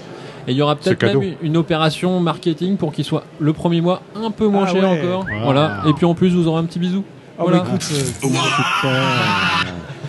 toujours plaisir, un petit bisou. Bah oui. Exactement, un petit bisou de Euh, Steve. Ça dépend de qui de- Ah, De Freddy. Voilà. ah ouais, faut me le dire alors. Tu vas pas en vendre beaucoup. hein. Faut faire mettre du stick à lèvres hein, parce que. GRC, c'est pas pareil. C'est ça. si c'est en hiver, moi je, je gère facilement. Et là, le calendrier, donc tu disais en fait euh, pour bots, donc ça se passe comment? Euh, J'ai pas écouté tout à l'heure. je suis bah, ça sort en avril. Ça sort en avril. Faut Voilà, retenir c'est ça. ce qu'il faut retenir. Donc, en voilà. avril, En avril. Il y aura Et- peut-être un peu de teaser pour Angoulême. Et- Ils vont peut-être sortir des petites sérigraphies, des, enfin des petits tirages, un truc comme ça pour. euh, attention, euh, préparez-vous, préparez-vous, ça va arriver. Quoi. ça va sortir les mecs. Mais alors tu teases beaucoup parce que pour Ouais. te suivre sur les réseaux C'est- sociaux, là on voit des robots, là, des bots qui partent dans tous les Ouais, sens. je- du coup, T'es je, dans une vraie, une vraie période là. je me suis créé une page perso il y a pas longtemps, voilà, pour, pour qu'on puisse suivre mon travail sur Facebook. Voilà, donc euh, je crois que c'est Steve Baker BD l'adresse, un truc dans le D'accord. genre. Steve On Baker sait pas, tu nous invites, on te clique oui et puis Oh, voilà. je sais plus. bah ouais, je vous invite. Ouais. Allez jeter un coup d'œil sur Facebook et euh, donc je, je tease régulièrement de- des bouts de pages euh, comme ça. Je me dis qu'au moins euh, les gens ont un petit aperçu de ce qui se passe. euh, voilà. Et tu, tu disais que là, tu, le, le tome 1 sortait en avril, que En tu avril, serais sur le tome 2 ensuite. Oui. C'est quelque chose qui est, qui est prévu pour être en plusieurs tomes. euh, Oui. C'est une longue Logiquement, ce série. serait une trilogie. D'accord. Voilà. Et si je- j'attaque déjà le tome 2, ce sera pour justement rapprocher la sortie du tome 2 du tome 1 pour que ça sorte à un an. euh, Ah D'accord. Même si c'est une grosse plagination, parce que du coup, euh, 80 pages, euh, il faut quand Oui. même, euh, Chaque faut tome. quand même les fesses. Hein. Euh, 80 pages. 80 ah oui, pages. c'est c'est- Ouais. c'est un peu plus gros qu'une BD euh, franco-belge entre guillemets. Normalement, c'est traditionnelle. 48 pages, donc Ouais. euh, c'est presque le double. D'accord. Voilà. Bon bah écoute, c'est. Tu fais l'américain là, un peu. Ouais. Bah, je suis un peu américain, hein, donc. euh, Ah oui, Bah, avec un nom comme ça. Oui. voilà. Hein. D'ailleurs, j'avais demandé un traducteur, il n'est pas là, donc euh, j'essaie de parler dans la langue de Molière comme je peux. Donc tu parles en normand, en rouennais. Hein Voilà, je parle T'es rouennais. d'Arrouen, toi Je suis d'Arrouen. Hein Oui, Freddy. Euh, le, le Ludo, Ouais, j'ai une question. Est-ce que euh, tu dis vous êtes à peu près, vous êtes bien avancé dans l'album, vous êtes presque à la fin?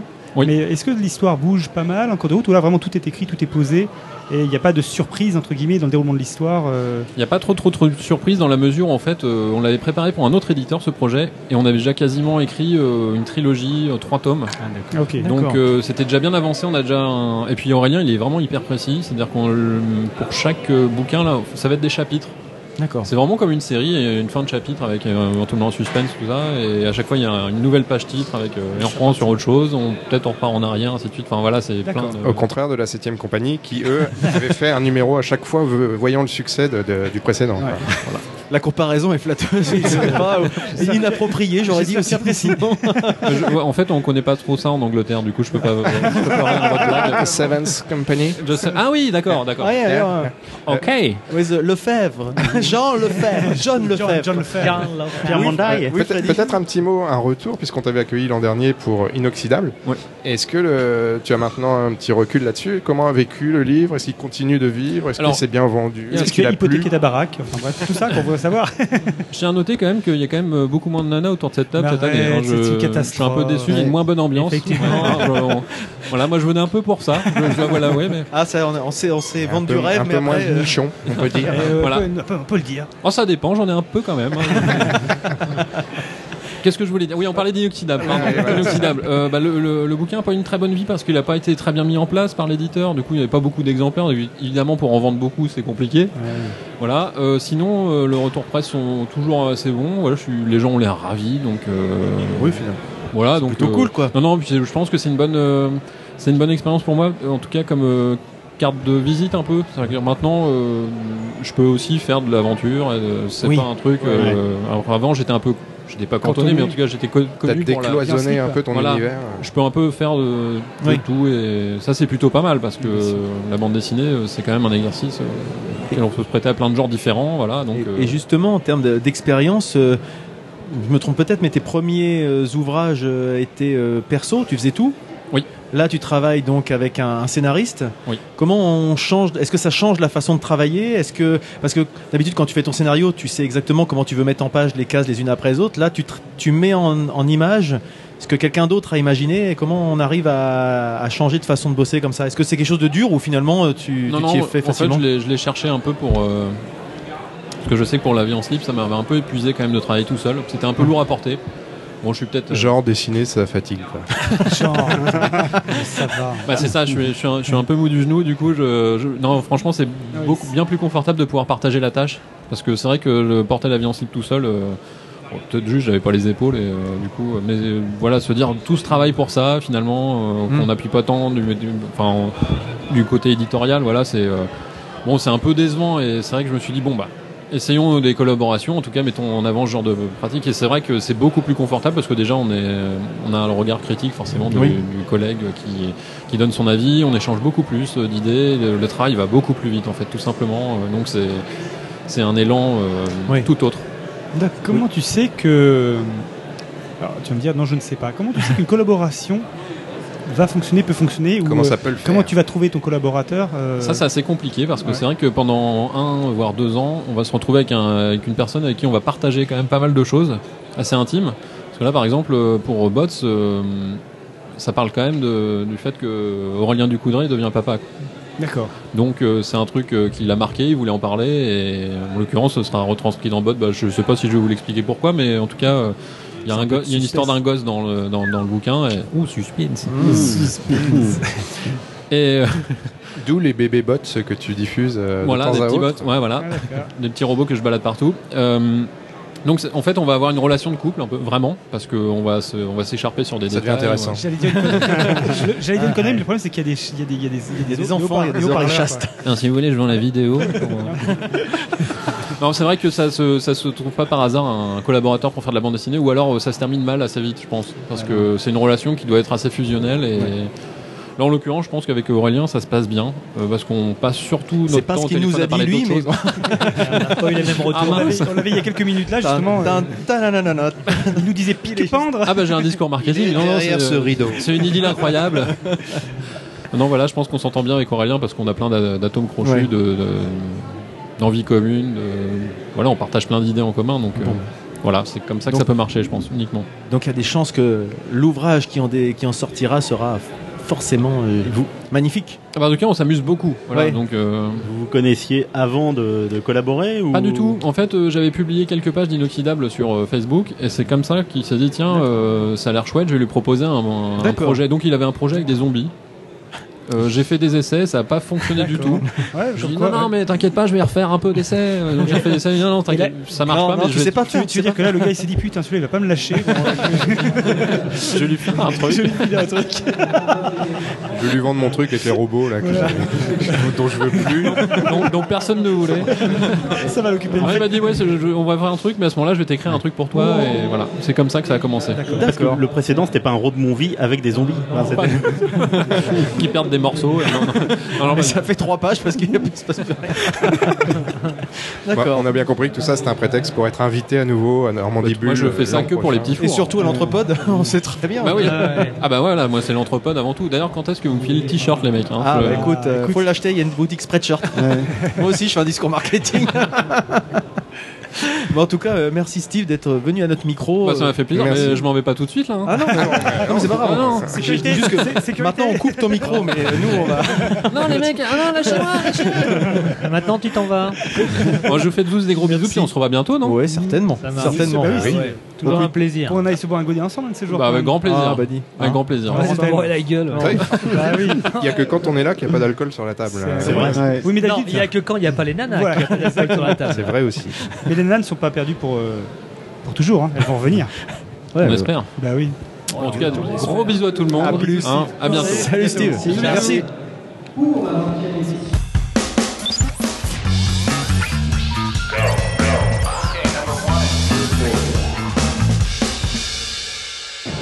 Are you ready? Yes, I am. prêts? Non, je, je discutais avec un, fan de, de convention, donc c'est intéressant. Mon père, donc. tu te vous fous êtes pas son- de ma gueule Vous êtes son père. C'est pas, la peine de- c'est pas la peine de failloter comme ça, Ludo. Con- condoléances.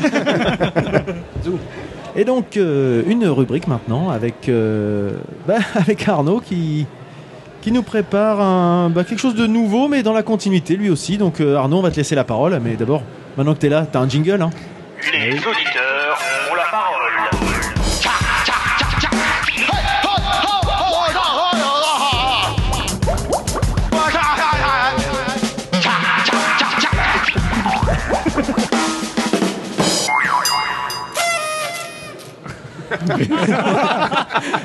Il est important le Et petit. quel euh, jingle Bravo Christophe. Alors, Merci. Euh, alors, alors, alors, euh, ben, euh, écoutez, je me suis dit qu'au bout d'un an, euh, il était peut-être temps de laisser la parole euh, de temps en temps à d'autres auditeurs que, que JR. Et, et oui, ça nous fait euh, du bien peut-être voilà, aussi. peut-être. Vous me direz ça. On va Et- voir, on va attendre la suite. Et donc, euh, bah écoutez, euh, je, vais, je vais passer le micro à, quelqu'un qui est, qui est très content, je crois, d'être d'être parmi nous. J'espère que nous qui je aussi. vais laisser la parole. Bon- bonjour à tous, l'équipe de l'Antlepode. Euh, je je s'appelle euh, Dourine. Je suis très honoré passer antenne. Je, je venais de Sildavi. Euh, vous sûrement connaître mon pays grâce au grand Leopold Tel Tintin. Et il y a quelques mois, notre, notre souverain, Muscal XII, destitué. Notre pays attaqué par le pays voisin Boldouri, du méchant colonel Spons. Eux détruisent nos villes grâce à appareil, appareil ultrason mis au point sous contrainte par le professeur Tournesol. Nous plus rien, tout, tout perdu. Quitté Sildavi avec ma femme, Anna, et ma fille, Lise, pour euh, réfugier en France. Nous prendre route difficile. Tous les trois, ensemble, Anna, Lise, Dorine, Oh. Oh non. Ah oui, effectivement. ouais. Je me rappelle pourquoi je voulais pas qu'il vienne. tous les trois traverser pays et arriver Balkan. Beaucoup de gens là-bas, très beaucoup réfugiés. Et comme dire chez nous, il y a du monde au Balkan. je, Catastrophe. je, je connais, je connais un peu France autrefois. Je venu France quand tout jeune avec mon groupe de rock One Ghost, Two Losers. Euh, Pardonnez mon accent, hein. en français, groupe signifie un spectre de tocards. One Ghost, Two Losers. à l'époque, je jouais Rêve Escalier, invité par euh, European Co Asso. mais, mais toi, Freddy? Non, non, non, non, c'est un, un autre. Freddy, Freddy, dans mes bras, moi, moi tellement touché dans mon cœur. Euh, Freddy, tu te souviens, euh, petit poème à, écoute Sildave Moi écrire en honneur de toi, quel toi grand séducteur à l'époque. non? Tu te souviens pas? Je, crois que ça faisait ça. Quand Freddy l'homme, l'homme, croise femme qui l'allume, il l'hume, il l'aime, il lime. Ah, haïku Sildave, euh, pas même nombre de pieds que haïku japonais et, et- et beaucoup allitération. Grâce à mon haïku hommage à Freddy, Sébastien Bailly lui apprend à apprécier haïku. Je gardais contact dans mon cœur avec France grâce écoute euh, LCF, euh, Radio Chrétien de France sur Internet. J'ai beaucoup aimé émission musicale euh, En avant jeunesse de Pierre-Louis Lamy. Grâce lui, en Sildavie, chanson française très beaucoup appréciée. Groupe française le plus fameux en Sildavie est Ken Kiyou. bon, vous appelez ça Ken Kiyou, mais en Sildavie, ça est connu sous autre nom. À cause imprimeur version Sildave du disque qui mélangeait les dernières voyelles. Ou comme grand succès immédiat, gardaient le nom et prononcent Ken Couillu. Barbie contente. Ce- matin, je croisais Starlet. Très émou. Ah, bien fait. Je lui dis Mais c'est vous, Starlet Je veux bien connaître votre visage. Chanteuse Starlet, presque autant connue que Castafiore en Sildavie. Visage partout affiche dans la rue. Elle fait la publicité pour le mal que vodka et bière. je je pas reconnu tout de suite. Moi, Photoshop. Eh, Un peu dessous, elle n'est pas là cet après-midi. Elle volatilisée. Syndrome Fred Duval, dit le docteur. Euh, L'entrepoude. J'ai beaucoup aimé votre émission. Première fois, moi, écoutez, je très faim, je voulais entrecôte. Mon cousin qui vit France depuis plus longtemps, lui me dit que tout ce que lui a trouvé est entrepoude. Mais que ça aussi très nourrissant, car très gras et très lourd. oh, lui, beaucoup humour, hein, me dire que entrepoude est l'adio crétin de France. Première écoute, moi vouloir retourner pays.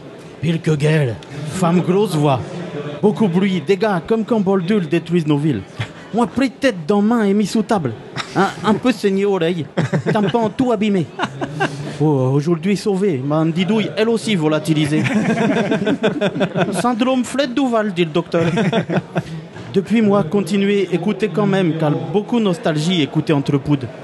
Il y a autre homme comme moi, sans pays, apatride, Marius, le giton.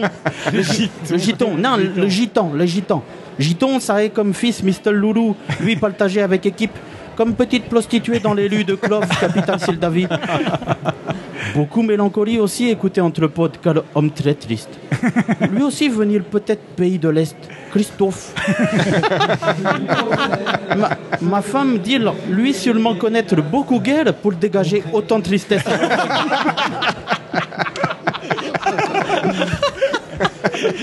Première fois aujourd'hui, j'ai rencontré Monsieur Nico.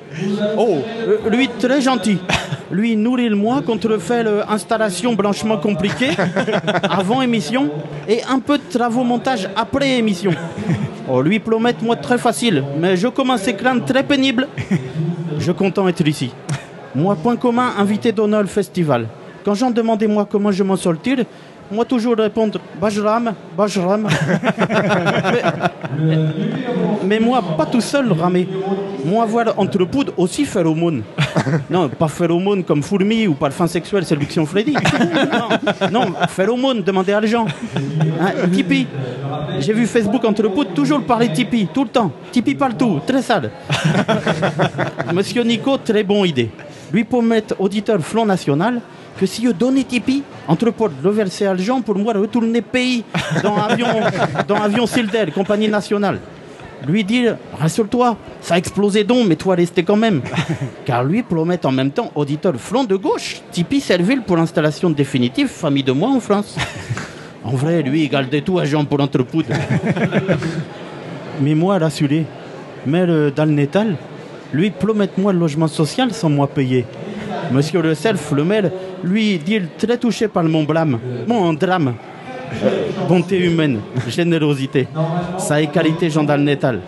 Moi, très heureux de rester ici, car Dalnetal, beaucoup touché moi, car beaucoup ressemblait Sildavi. Après, après attaque Almé Bolduri. Et ainsi, je pourrais revenir tous les ans, revenir dans le mandibule, qui toujours fait le penser moi, groupe de mes amis décédés pendant la guerre. En venant ici et pensant à eux, moi aussi je honorais toute ma bande décimée. Bravo. Bravo Arnaud, bravo, bravo. Enfin, pas bravo. Ah bah écoute, Ce, ce- ce nouveau retour d'auditeur nous va droit au cœur. Franchement, euh, c'est émouvant, c'était touchant. Ah, ça me rend triste, moi.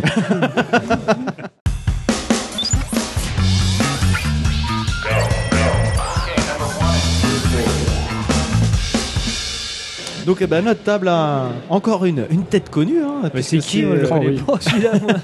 Oh, connu, voilà. Mathieu, enfin à notre, à notre micro en tout cas. Mathieu, donc euh, qu'on avait déjà reçu l'année dernière pour, euh, Bonjour tout le monde. Voilà. Hello. pour sa participation en tant que libraire. Voilà, Et puis euh, célèbre aussi pour son interview fantôme. euh, Exactement, de la route du livre qui s'était perdu dans les méandres euh, de, l'enregistreur. Voilà, Ouais. non, t'avais été mauvais, t'avais été mauvais. hein. Oui, on a coupé au montage. J'ai obligé de le couper au montage. Je, je me comprends. Donc voilà, nous nous rattrapons en t'invitant à notre micro. Oh merde, ça a planté. C'est dommage. Eh ben écoute, reviens une prochaine Et fois. ben l'entrepode toujours au point.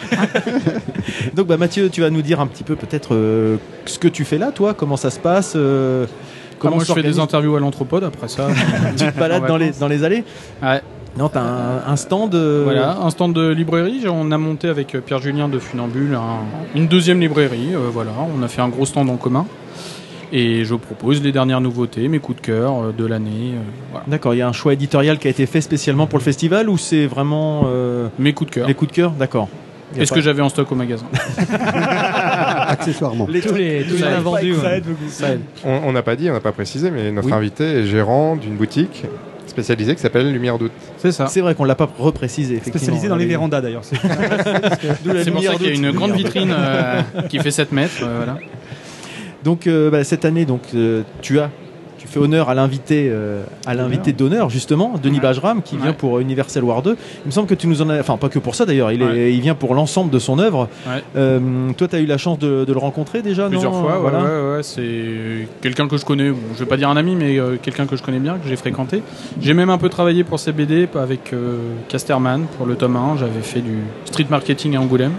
D'accord. Voilà, c'est un mec hyper talentueux, c'est un maître de la BD d'aujourd'hui, euh, spécialisé SF. Ouais. J'ai pas pu assister à sa conférence qu'il a donnée à l'hôtel de région, mais a priori c'était Euh, du... Du lourd C'était la semaine dernière, Ah c'est ça, vendredi. senti- là ouais, Ouais. ouais. Par contre, faut aller voir l'expo. Son expo à l'hôtel de région, c'est jusqu'au 20 Arnaud, octobre. Arnaud y est allé, ouais, il nous en a parlé. qu'on en a Elle est, parlé. euh, Tu vois elle est énorme. Enfin, Ouais, ouais, ce que je disais en plus, euh, pas forcément grand monde en dehors des. enfin, à certains horaires, c'est totalement vide, donc tu as tout à Ouais. fait le temps d'apprécier le dessin. Ah ouais, ouais. 160 planches, planches deux salles. Ah non, c'est du, c'est beau à voir. Et puisqu'on parle d'exposition, euh, on a eu tout à l'heure Julien à notre micro. Donc euh, toi, dans, dans ta librairie euh, Lumière d'août, tu as les des planches ancrées par Julien Hugon Arbert Ouais. qui sont sur ton, enfin qui sont en, Qui- en qui observation. exposées, d'exposition. ça s'est ah, tu les enlevés, pardon. C'est Ouais, un peu ballot. Mais euh, je les ai en permanence. Enfin, top, voilà. Bah, J'y suis allé hier, elles y étaient encore, donc c'est pour ça. Ne pas savoir. Ah, ça, ça va très vite. hein, Et d'ailleurs, il a même plus de livres à vendre. Il nous disait ouais, Euh, qu'une justice était un tel succès que c'était en rupture. ouais, ouais. Une justice année 2, tome 1 euh, est en rupture et on sait pas quand est-ce qu'il va revenir. Et voilà. Et le tome 2 arrive dans 15 jours. D'accord. non, non, c'est un, c'est un super boulot. Enfin, Ça a cartonné, t'as vendu tous les, tous les exemplaires comme ça a- ouais. avant que Julien vienne en dédicace, donc euh, ça Ah m'a oui. posé un peu problème. Ah, quand il est venu en dédicace, t'avais même plus rien à vendre. Non, Ah, il m'en restait un. Ah oui, quand même. Ça casse un peu l'opération. Enfin, quoi, que non, l'intérêt c'est de venir voir l'auteur aussi. Oui, oui, donc euh, voilà. Non, non, c'est euh, ouais, ouais, ouais, une justice. Ouais, ouais, gros, gros carton. C'est euh, pour ceux qui connaissent Civil War chez Marvel, bah, c'est Mm. l'équivalent chez DC. D'accord. Tous les héros se fight euh, de chez DC. Donc, euh, et le, le pitch de départ, il est pas mal. Pourquoi euh, Superman euh, devient un gros psychopathe dictateur euh, euh, interpla- enfin pas, pas interplanétaire, on n'en est pas encore là, mais ça va pas tarder. euh, mondial, quoi.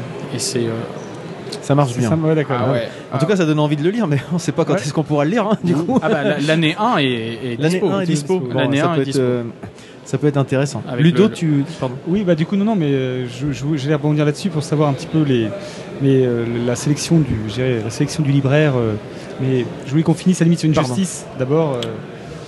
Non, mais Vas-y, je te laisse finir sur une justice d'abord, et puis après, je voulais savoir un petit peu quels étaient tes derniers coups de cœur en matière de BD. Oula. Voilà, mais c'est l'année dernière, tu nous avais parlé de Lock and Key, qui était aussi notre coup de cœur, donc voir si on est toujours sur la même longueur d'onde. euh, bah, toujours le Kunky, hein, moi je voilà, c'est mon comics préféré, donc voilà.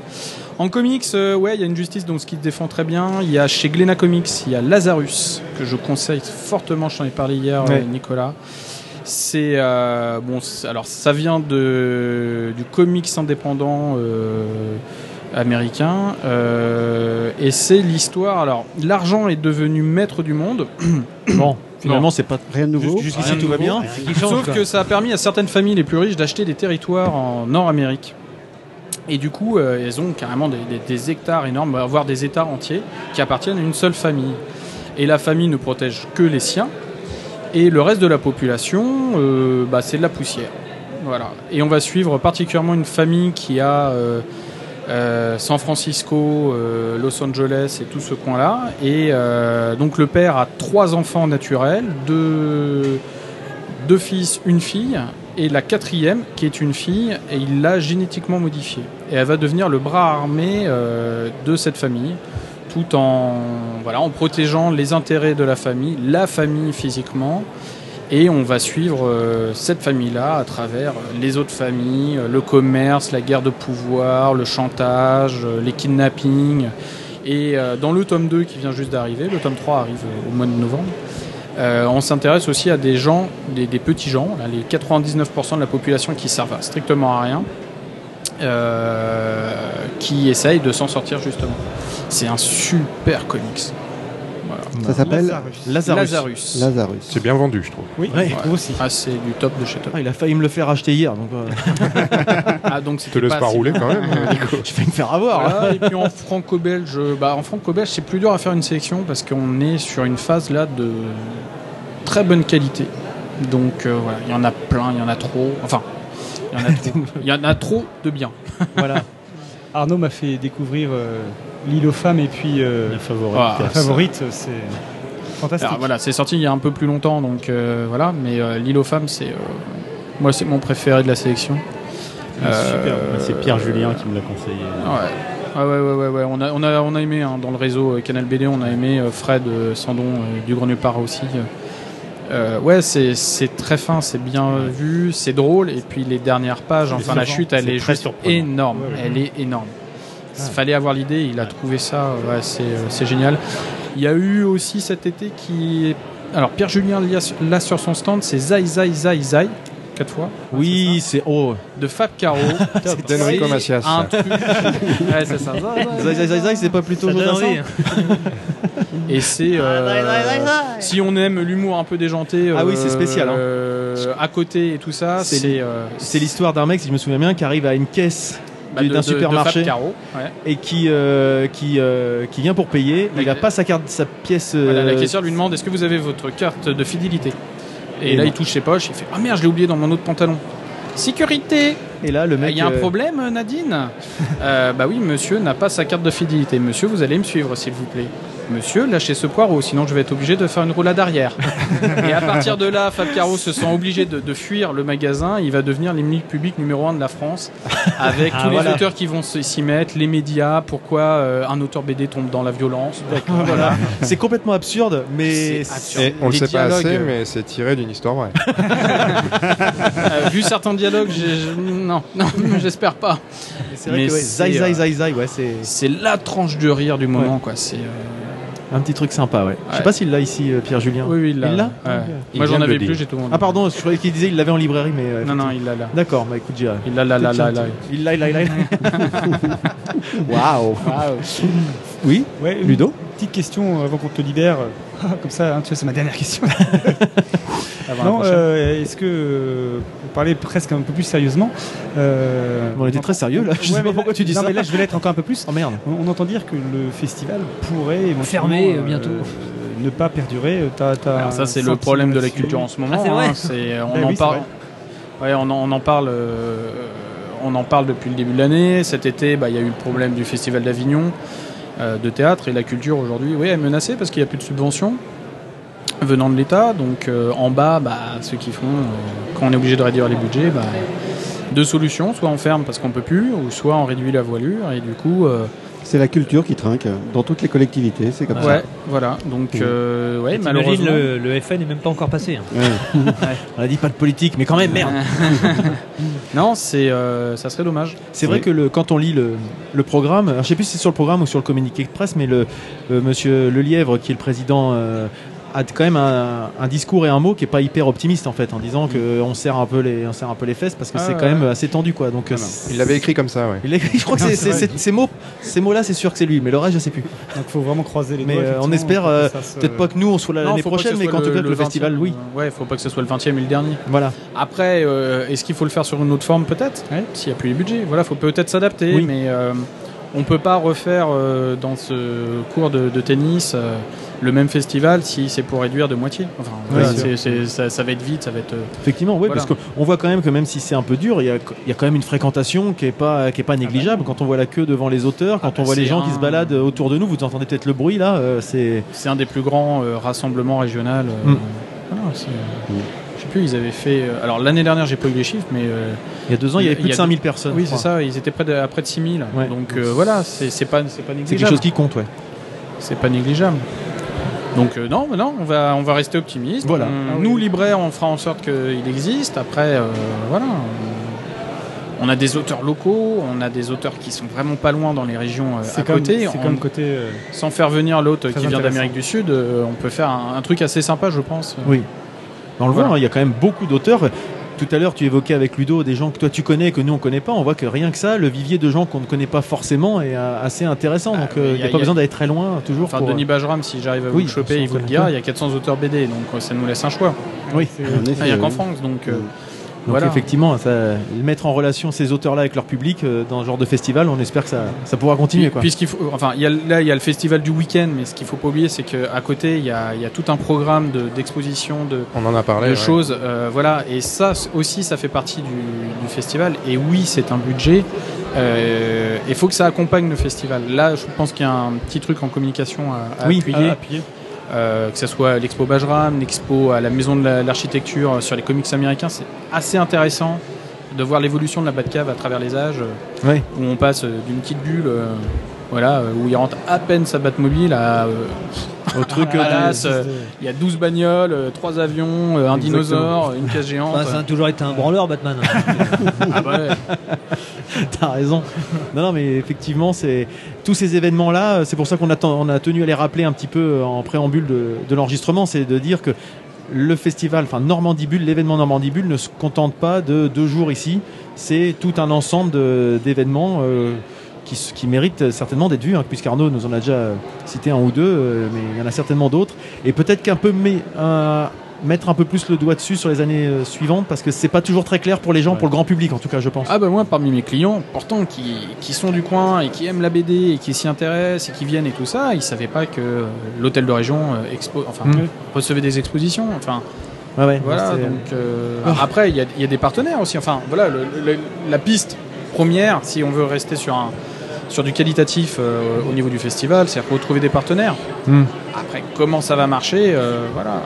Oh non, pas lui Putain, bon, ouais, Steve, maintenant tu te barres, on t'a déjà eu. Hein. J'avais dit que je reviendrais. Attends, tu te casses. tu vois, ce qui est chiant avec Baker, c'est qu'après, il arrête pas de s'incruster, quoi. Ouais. Ça, c'est la mort. C'est comme Ah chez vous aussi Ah, c'est casse-couille. Bah en tout cas, sur ce, sur ce, on va te remercier, euh, Mathieu, Bah, d'être merci à venu vous. nous, Merci. nous, nous, nous, nous laisser euh, Bon courage échanger avec toi quelques instants. Et puis bah oh, nous ça va, le courage, nous ça va, hein, c'est pas très compliqué. Et bah Ouais. bon courage à toi parce que toi t'as encore la journée de demain encore. Ah et ouais. puis, euh, Ah, merde. et ouais. Ah, merde. Donc Ah. euh, bonne journée, bon courage et puis on Ouais. espère que tu passeras un, un bon festival. hein. Maintenant, Oh, bah, faut, que c'est tu, bien faut que parti. tu partes. là. Ouais, faut que tu dégages. Allez salut Mathieu. Allez, ciao. Ça va te passer, Merci, Mathieu. salut. Salut. Salut.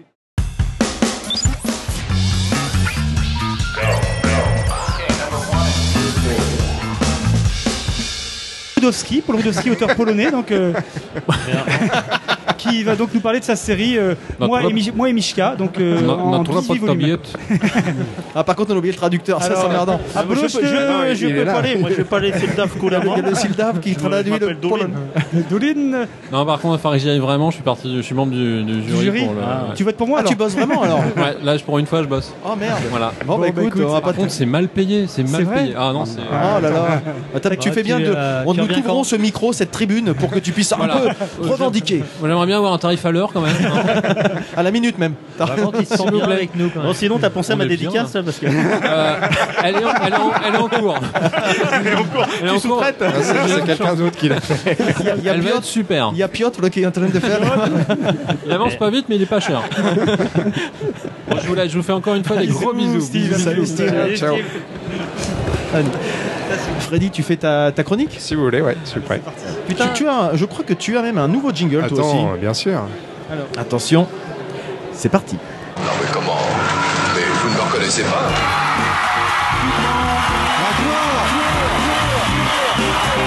Nous sommes tous ici sous le choc de l'émotion. Eh ben après ça, croyez-moi, on se sent mieux. Il est. Je l'aime bien, mon jingle. Moi, je l'aime bien le jingle. Entre les ah, ah, ah. Et, et puis après, quoi et moi, on se sent mieux. Christophe, faut que tu Extrait, cours. extrait, vous l'aurez reconnu, de Dupont la joie, le film. Merci Christophe pour ce ouais. super jingle. Et ben donc toi, Freddy, de quoi vas-tu nous parler après ce Parce qu'avec un- jingle comme ça, t'as intérêt à avoir quelque chose d'intéressant à regarder derrière. Ouais, audio. Ouais, parce qu'après, on va se sentir mieux. hein. Alors sortez vos boussoles les amis, je vous emmène pour un voyage musical. Euh, J'essaie de parler un peu comme Christophe, j'aimerais bien parler comme lui. Ah J'espère bah, que je vais y c'est arriver. comme ça. alors. Ouais, bah, Alors, je te conseille pas. musicale. Alors, je vous emmène pour un voyage musical. La direction à prendre, c'est très simple. Mettez le cap au nord. En chemin, vous tomberez forcément sur un garçon, un Rouennais, qui tripote la guitare et les machines. Là, peut-être on va l'entendre, le morceau Temps mort. Alors, c'est lui, c'est le Nord. Nord, c'est Xavier Feugret, connu dans nos contrées sous le nom de Dame Fortune autrefois, quand il jouait en bande, Xav Feugret quand il jouait en solo déjà. À l'époque, le talent coulait de ses doigts et l'émotion de ses mots. De ce côté-là, rien n'a changé. Mais il a fallu du temps. Pas forcément du temps mort, non, mais le temps de se remettre à l'endroit, le temps de faire les bonnes rencontres, le temps de peaufiner tout ça, en somme. Il était temps d'exploiter ce talent à l'état brut, aujourd'hui canalisé dans le circuit de la chanson. Le 11 septembre dernier, Nord sortait son premier EP, peut-être vous l'avez vous écouté, euh, sur lequel figure Drunk par exemple, un titre euh, que vous avez pu entendre sur France Inter puisqu'il était en playlist euh, tout l'été. Encore ces dernières semaines, j'ai pu l'entendre. Un EP sur lequel figure également Temps mort. C'est le, morceau qui passe derrière moi, que l'on peut écouter donc en ce moment même. Le 11 septembre, Nord jouait aussi à Rouen sur une péniche au milieu de ses amis. Un show en solo, généreux et simple, à l'image du bonhomme. Depuis, Nord trace son chemin, telle une étoile filante, l'étoile de Nord. Oh, c'est beau. C'est très très joli. Et Très, très beau. C'était Christophien un peu, non? Un petit peu, un petit peu, en moins Ouais. Ça manquait un peu de. De tristesse peut-être. Ouais. De mélancolie dans la voix. De- de on, sent, on sent mélancolie, trop la joie dans ta, Ouais. dans ta Trop de cheveux, trop de cheveux. Petite envie de se foutre en l'air, mais pas plus que ça. Tu, n'avais pas les larmes encore. Alors, juste, ça, je vais travailler la larme. juste euh, tu, toi, tu, tu, le, tu nous en parles parce que c'est un de tes coups de cœur, mais je sais qu'Arnaud également. euh, Alors c'est intéressant parce qu'on peut échanger du coup Ouais. avec Arnaud qui était là le 11 septembre euh, pour le concert du la- Nord sur la péniche sur euh, La la- Lutèce à Rouen. sur la péniche et vraiment avec un d'abord un garçon qui dégage quelque chose de très simple très vraiment enfin humainement très voilà qui dégage quelque chose euh, voilà une forme de charisme je trouve et, et donc il y a une présence voilà une présence très forte une voix magnifique Euh, il était seul euh, voilà et il nous a fait vraiment un concert où voilà on comme je disais, il y a eu une première partie très sympa, mais quand on est passé à Nord, on sent que tout de suite là, on est passé euh, voilà sur un autre niveau et c'est vraiment de la voilà de la chanson française qui moi me, me touche. Et je l'ai je l'ai découvert euh, au moment de Drunk euh, grâce à Freddy qui en avait parlé sur son sur son Facebook. Mais euh, voilà c'est vraiment quelqu'un qui est qui est à suivre effectivement parce que je pense un ouais un, un grand un vrai talent de pour la chanson française. bah, on mettra aussi le, donc le clip qui a été tourné dans une chapelle à Rouen, c'est ça? Alors plus que dans une chapelle, c'est l'abbatiale Saint-Ouan. D'accord. qui est l'un des plus grands Ah euh, oui. édifices religieux de la ville. Et, euh, et tu as raison de dire qu'on l'a vu en solo parce que euh, habituellement il tourne euh, en trio avec quelqu'un qui est aux machines à la basse et, euh, et quelqu'un au clavier. Et euh, vraiment c'est à découvrir. Et on parlait tout à l'heure euh, de The Yen en concert le 30 septembre Oui. à, à l'espace culturel François Mitterrand de Canteleu. Et ben Nord sera en première partie de, de ce concert et vraiment c'est une bonne occasion de le voir dans une salle euh, très accessible, euh, proche des artistes et euh, voilà, c'est vra- c'est vraiment l'occasion d'y aller, quoi, de le voir, de le découvrir. D'accord, donc en plus ça fait le lien avec le festival et les événements. donc, Absolument, puisque ce, ce concert est dans le cadre du festival Normandie Bulle. D'accord, très bien. Donc bah, toi Arnaud, malheureusement tu nous as fait comprendre que tu ne pourrais pas y être, mais euh, le 30 septembre, nous allons relayer cette information. Et puis s'il y en a parmi vous qui, qui avez pu participer à ce, à ce, à ce concert, n'hésitez pas à nous faire part de vos, de vos commentaires euh, sur le blog. On, on est, je pense que Freddy et Arnaud seront ravis d'é- d'échanger avec vous. Euh, moi, c'est moins ma tasse de thé, donc c'est pour ça que je ne m'inscris pas dans ce, dans ce, ce projet. Mais effectivement, c'est c'est c'est quelqu'un qui, qui visiblement gagne à être connu et qui a un succès, euh, je dirais, en pente euh, ascendante très forte. Quoi. Donc, euh, on est sur souhaite- la bonne voie. on lui souhaite euh, que de bonnes choses. Voilà. Merci Freddy pour, pour ce, moi. pour ce sujet. Et puis bah, je crois que Mathieu nous a, nous a apporté un nouvel invité. Donc on va le, on va le remercier. Merci Mathieu. Bonjour. Alors Ludo, Eh ben, on te laisse Ouais, nous présenter notre nouvel intervenant au micro. Tout à fait, c'est reparti pour un tour avec Malo, euh, Malo Kafriden, donc, euh, qui est dessinateur, euh, qui a dessiné notamment euh, la série KGB avec euh, Valérie Mangin pour le scénario. Également dessinateur de la série Otaku Blue, donc, qui est publiée chez Dargo. Et, mais qui a également travaillé cette, donc, alors, une série ou un album qui s'appelait La Rage? La Rage, c'était en deux tomes, oui. C'était avec le, scéna- le scénariste avec lequel je travaille encore actuellement là sur euh, la banque, euh, qui s'appelle Pierre Boisserie. Voilà, Pierre Boisserie. Et Pierre Boisserie, d'ailleurs, la banque, euh, Pierre Boisserie, c'est aussi un, collectif de dessinateurs, je crois, c'est ça? Oui, c'est- c'est- c'est-à-dire que chaque dessinateur dessine deux tomes, ce qui permet de, de sortir deux albums par an et de faire. C'est une grande saga familiale à travers les siècles. Donc en fait, chaque dessinateur dessine une génération de, de banquiers. D'accord. Et donc, c'est le quatrième tome qui sort. Qui sort dans 15-20 qui jours. sort là. dans 15 jours. Donc, c'est euh, c'est l'actu brûlante. On est en plein dans la fenêtre alors. Donc, Oui. donc, Malo, en fait, euh, on a un petit peu envie de faire ta connaissance. Euh, tu habites sur Paris. Déjà, on comprend qu'il est alsacien avec son nom. son Voilà. Pur produit choucroute, euh, c'est moi. c'est pas mal, bah écoute. Alors, euh, en quelques mots, ton parcours, en fait, euh, comment tu en es arrivé là? Alors, À Darnétal. À Darnétal. À Comment on, comment on tombe à Darnétal Comment on vient de Ce l'Alsace, Paris euh, J'ai pris la Darnétal. 28. et puis- Dis-nous tout. Eh bien, euh, alors j'ai commencé à, euh, à ne pas travailler à l'école, ce qui m'a conduit directement dans le monde de la bande dessinée. Ah oui, mais Euh, et ensuite, euh, en fait, j'ai fait du fanzina à Rennes, euh, donc en Bretagne, euh, en Alsace, pardon.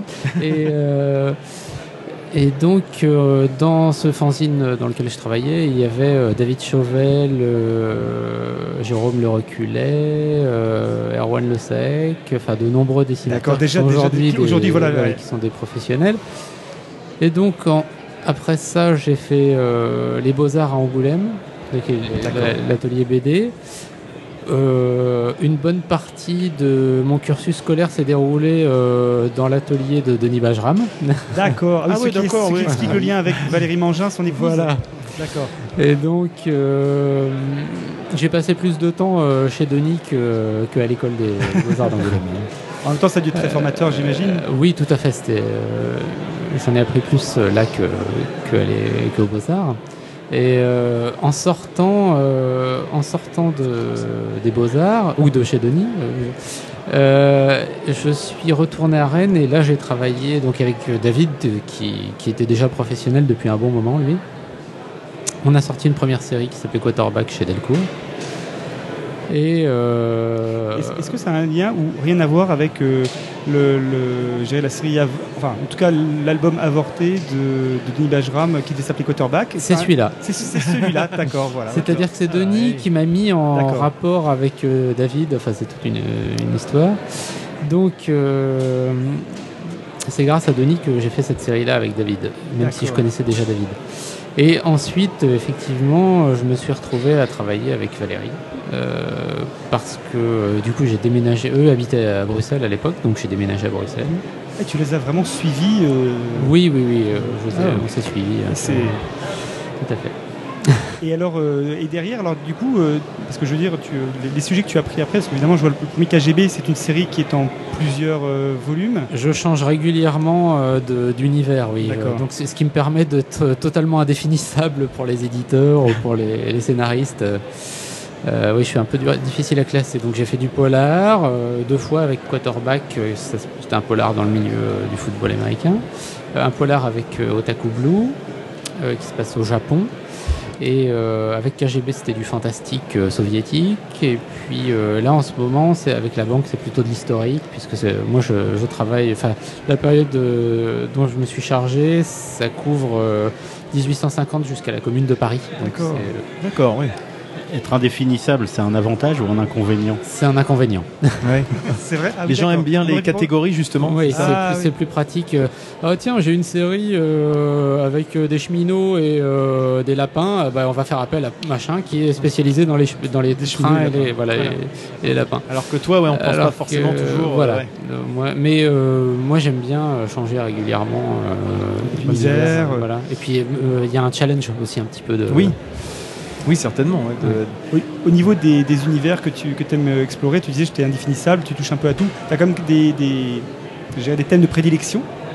Euh, pas, pas tellement. Euh, bon, les BD avec les avions, c'est pas trop mon truc. Mais, euh, mais Ok, donc sinon, on enlève les enfin, avions. il- voilà, il y a des trucs que je refuse de dessiner. Donc mais, le euh, reboot de Bug Danny, c'est mort. voilà, le reboot de Buck Danny, il va falloir trouver quelqu'un d'autre. Mais non, sinon, euh, il y a, y beaucoup de choses qui m'intéressent en fait. euh, et je me suis retrouvé des fois à dessiner des, des choses auxquelles. Enfin, par exemple, Trafic, qui était chez Grand Angle, chez Bandou, là, c'était une série qui se passait dans le milieu ferroviaire. Et c'est vrai que.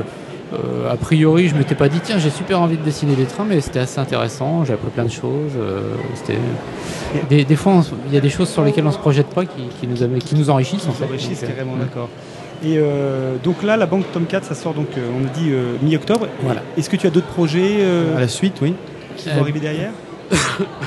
Il y a peut-être, euh, oui, enfin j'ai d'autres projets, mais pour l'instant rien de vraiment euh, définitif d'accord. et de concret. Donc, euh, Bon. Je crois qu'on va arrêter là Malo, parce qu'il y a la remise des prix qui se passe juste derrière nous. Et on va plus pouvoir euh, enregistrer. En tout cas, merci beaucoup. Merci d'être venu Bah, nous merci à vous. Merci beaucoup. Partager quelques instants avec nous et puis bonne fin de festival à toi alors. merci. Merci Malo. À bientôt. À bientôt. Au.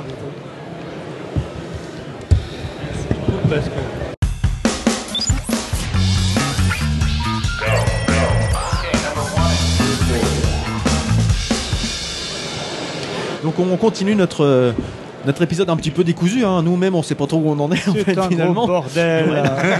D'ailleurs, d'ailleurs, j'ai même pas fait gaffe si vous avez réussi à placer vos mots Ah. mystères. Je suis même pas concentré Ah, sur, ce- cette histoire. Donc euh, oui, nous revoilà dans cette dans cette euh, cet antre de, de. Nous sommes un peu un peu perdus dans notre dans notre fil conducteur, mais c'est pas grave. C'est Là, on va, on va enregistrer, oui, on va enregistrer nos, nos coups de cœur et nos coups de gueule, donc en, en 60 secondes chrono. Et donc, euh, bah, je crois qu'il y a un jingle.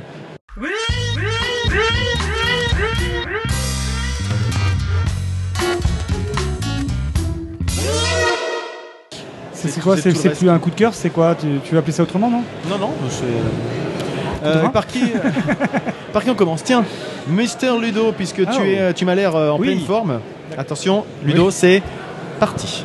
Voilà, à tout seigneur, tout honneur, on est dans un festival BD, donc euh, mon coup de cœur va être une. Va BD. être Va une être BD. c'est- la- fête à la conjugaison. BD. Je veux parler de L'île aux femmes de. Zanzime que m'a conseillé Arnaud. Euh, L'île aux femmes de Zanzime qui est paru aux éditions Glénat, qui est vraiment euh, une BD euh, fantastique. L'histoire d'un homme, un homme à femme qui s'appelle Céleste, aviateur pendant la Première Guerre mondiale et euh, qui est chargé de transporter les lettres des poilus et qui va être touché en vol et qui va atterrir, enfin atterrir, amérir, on va dire, sur une île déserte, a priori. Et on va suivre les pérégrinations de ce Robinson et ses mésaventures avec une tribu d'Amazon qu'il va rencontrer sur place. C'est super drôle, c'est très enlevé, euh, c'est une véritable ode aux femmes et qui est particulièrement touchante sur les, sur les dernières pages. Vraiment, je, je vous le conseille vivement. Un dessin euh, ligne claire qui met vraiment en valeur les, les courbes féminines. Et il y a notamment une page 40 que je, que je recommande, que je trouve vraiment très très belle à tout le monde. Voilà. Donc, Christophe C'est ouvre le livre. Euh, Courez-y, euh, c'est vraiment une, une, une- une très très belle bande dessinée et vraiment avec beaucoup de fond derrière. Voilà. Voilà, parfait, mon Ludo. Pile À la dans les temps. seconde près, là. incroyable. C'était beau, c'était Quel préparé. talent.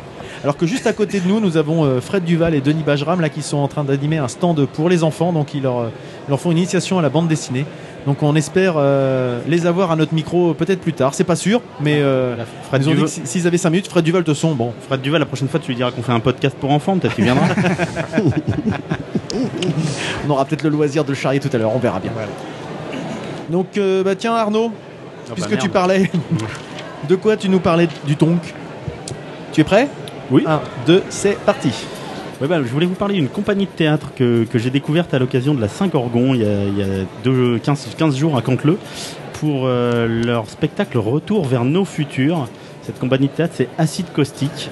Euh, donc c'est un spectacle qui était vraiment, voilà, vraiment, vraiment complètement déjanté. Il y a, euh, en termes de, décor, c'est un, taco euh, improbable avec de la fumée, énormément de fumée qui se disperse dans la salle. Et puis quatre énergumènes qui sont habillés dans des tenues alu, qui parlent comme Bruce Willis et Eddie Murphy qui passent leur temps à se demander leur fut.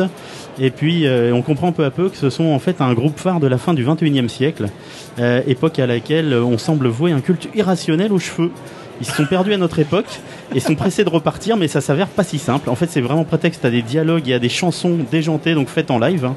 C'est, euh, sont aussi de vrais musiciens. C'est un spectacle complet, vraiment délirant et chevelu. Et en fait, bah, moi, toute ma famille de, de 7 à 42 ans a beaucoup ri. Et euh, voilà, les gars se finissent en slip. Euh, allez voir leur site parce que j'adore la, la manière dont ils décrivent leur parcours respectif. Merci Arnaud. On sentait qu'il avait envie de dire Il avait encore chose envie de dire des choses, mais c'était mal organisé. donc, euh, tu es viré. Vous ne saurez donc pas qu'ils sont en première partie de Chris Esquire le 8 octobre à Canteleu pour l'avant-dernière séance. Mais c'est pas grave, tu le mettras dans le, tu le mettras dans le, dans le commentaire du billet, comme ça les gens iront voir euh, le, sur le commentaire pour en savoir plus.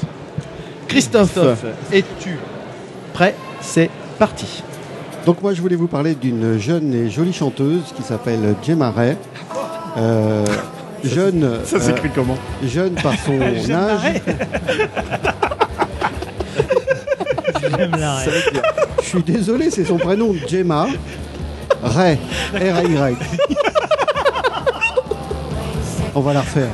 Non, non, non, non, non, non. Vas-y, vas-y, on te donne un peu de temps. Mais non, la minute elle est déjà bonus, super tu as du temps entamée. Tu auras le droit à un petit peu de Ah, bonus, bonus. toi, pour la peine. Juste pour la vanne.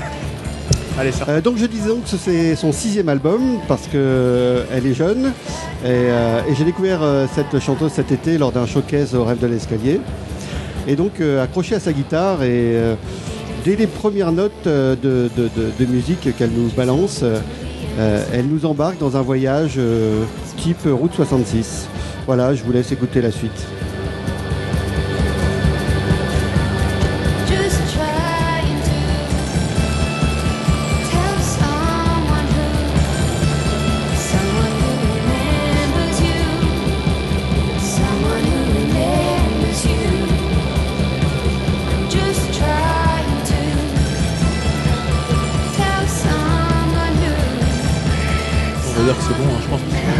Déconner. Merci. Juste une remarque, euh, Christophe, hein, euh, pour rebondir sur ce que disait Arnaud, Gémaré, c'est c'est un jeu de mots, c'est un cryptogramme, c'est quelque chose de ce genre-là, non? Écoute, tu- j'ai son adresse, tu lui écriras. D'accord. Là, je viens de placer mon mot fétiche en tout cas, hein, je vous le signale. Bien vu, bien vu, bien vu. Il y a que toi qui, qui te prends au Non jeu. mais là c'est pas cool, c'est son prénom quoi. Vous foutez de sa gueule à la nana. Je dis Oh rien eh, moi si elle s'appelle du euh. Pas du tout. On n'entend plus que ça du coup. Ouais, c'est vrai, c'est un peu, c'est un peu déstabilisant. hein. J'aurais dû dire, euh, je sais pas moi, Mademoiselle Ray. Exactement. Eh ben, ça va être à mon tour. Alors attends que je m'organise dans mes histoires. C'est parti pour moi. Alors, je baisse un peu le générique. Moi, je voulais vous parler de. Je suis en pleine période Pink Floyd. Donc, euh, je me suis offert le, le double DVD Pulse, le live, euh, que j'avais usé en cassette audio lors de mon adolescence sans vraiment l'avoir vu en vidéo. Donc là, c'est chose faite et c'est vraiment top. C'est vraiment un concert. euh, le son, la lumière, la setlist durant les 145 minutes de, show sont vraiment impressionnants. Moi, ça m'a. J'ai regardé il y a pas très longtemps, j'étais encore scotché. Donc Pulse, c'est une vidéo issue du concert Pink Floyd qui avait été donné le 20 octobre 1994 au Earl's Court à Londres. Euh, sont joués durant le concert tous les morceaux les plus connus de Pink Floyd, mais notamment l'intégralité de Dark Side of the Moon dans l'ordre de l'album. Donc c'est un concert qui a plus de 20 ans, mais qui a été remasterisé. Et donc euh, le- les supports, euh, enfin cette remasterisation ne laisse pas voir toutes les, imperfections qu'on pouvait avoir euh, à l'époque sur un, format de, ce type-là. Et euh, c'est vraiment quelque chose que j'ai. Moi, je, vous conseille de le voir hein, parce que c'est un truc qui m'a impressionné. Et puis un autre sujet, bah, j'ai vu, euh, il y a la nouvelle euh, saison. Ah, j'ai plus le temps. Tant pis. Mal organisé peut-être. C'est terminé. Complètement mal organisé.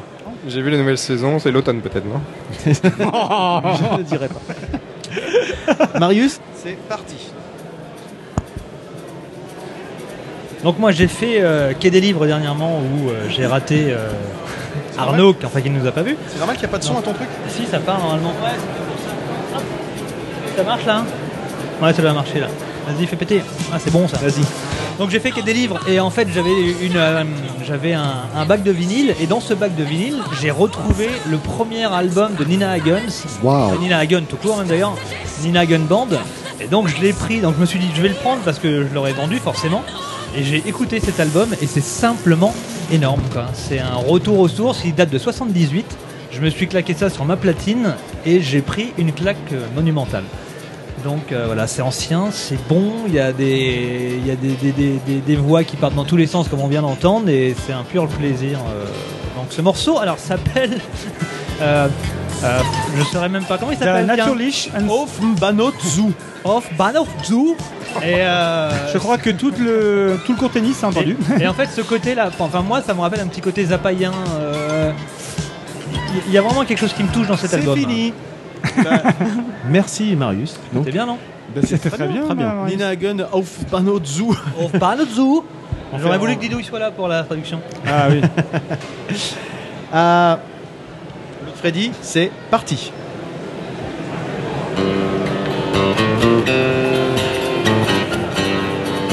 Ah, ce morceau, vous reconnaissez tous Neil Young, évidemment.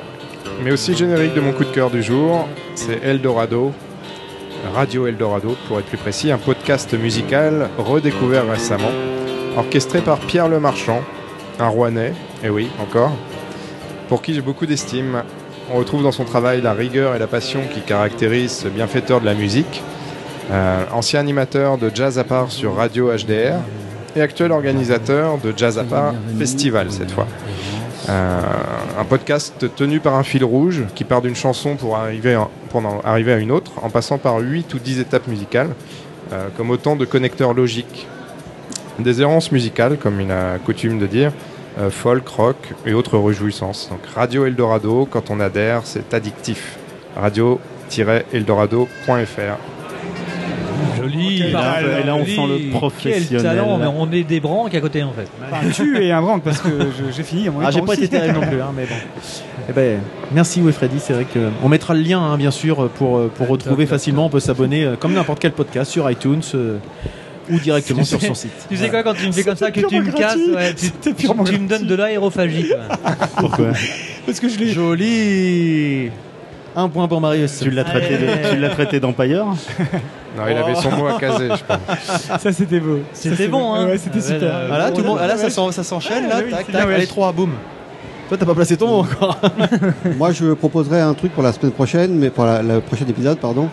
Euh, comme on est dans un festival de BD, euh, je vous proposerais un cours sur la, la, la phlébographie. Vous voyez pas venir le mot. hein. Là, vous l'avez pas vu, hein. non, non, non, du tout. et encore moins entendu. nickel. Parce qu'en fait, maintenant, on arrête tous les gens qui ont des. euh, T'as un problème avec tes cheveux Marius. On on, dirait un arrête, cocker. euh, on arrête toutes les personnes qui ont un badge et en fait, on sait pas qui c'est, mais on dit alors euh, s'ils ont un badge, c'est qu'ils sont importants. Donc, Exactement. euh, donc vous êtes. euh, De l'anthropode. et Alors, je vois au maintenant- loin Steve Baker qui va peut-être nous rejoindre. C'est le running gag. Il est entouré d'adolescentes. Est-ce que Ça m'étonne pas de lui. Et c'est ça.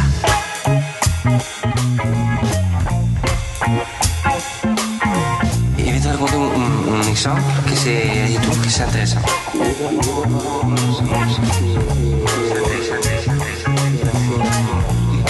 Et c'est ça, je trouve que c'est important. Christophe, de quoi veux-tu nous parler? Tu as une rubrique. Donc, euh, comme nous, en- nous sommes dans un festival de BD, euh, Sans eh- déconner. eh bien, On est pas sans la euh, véranda.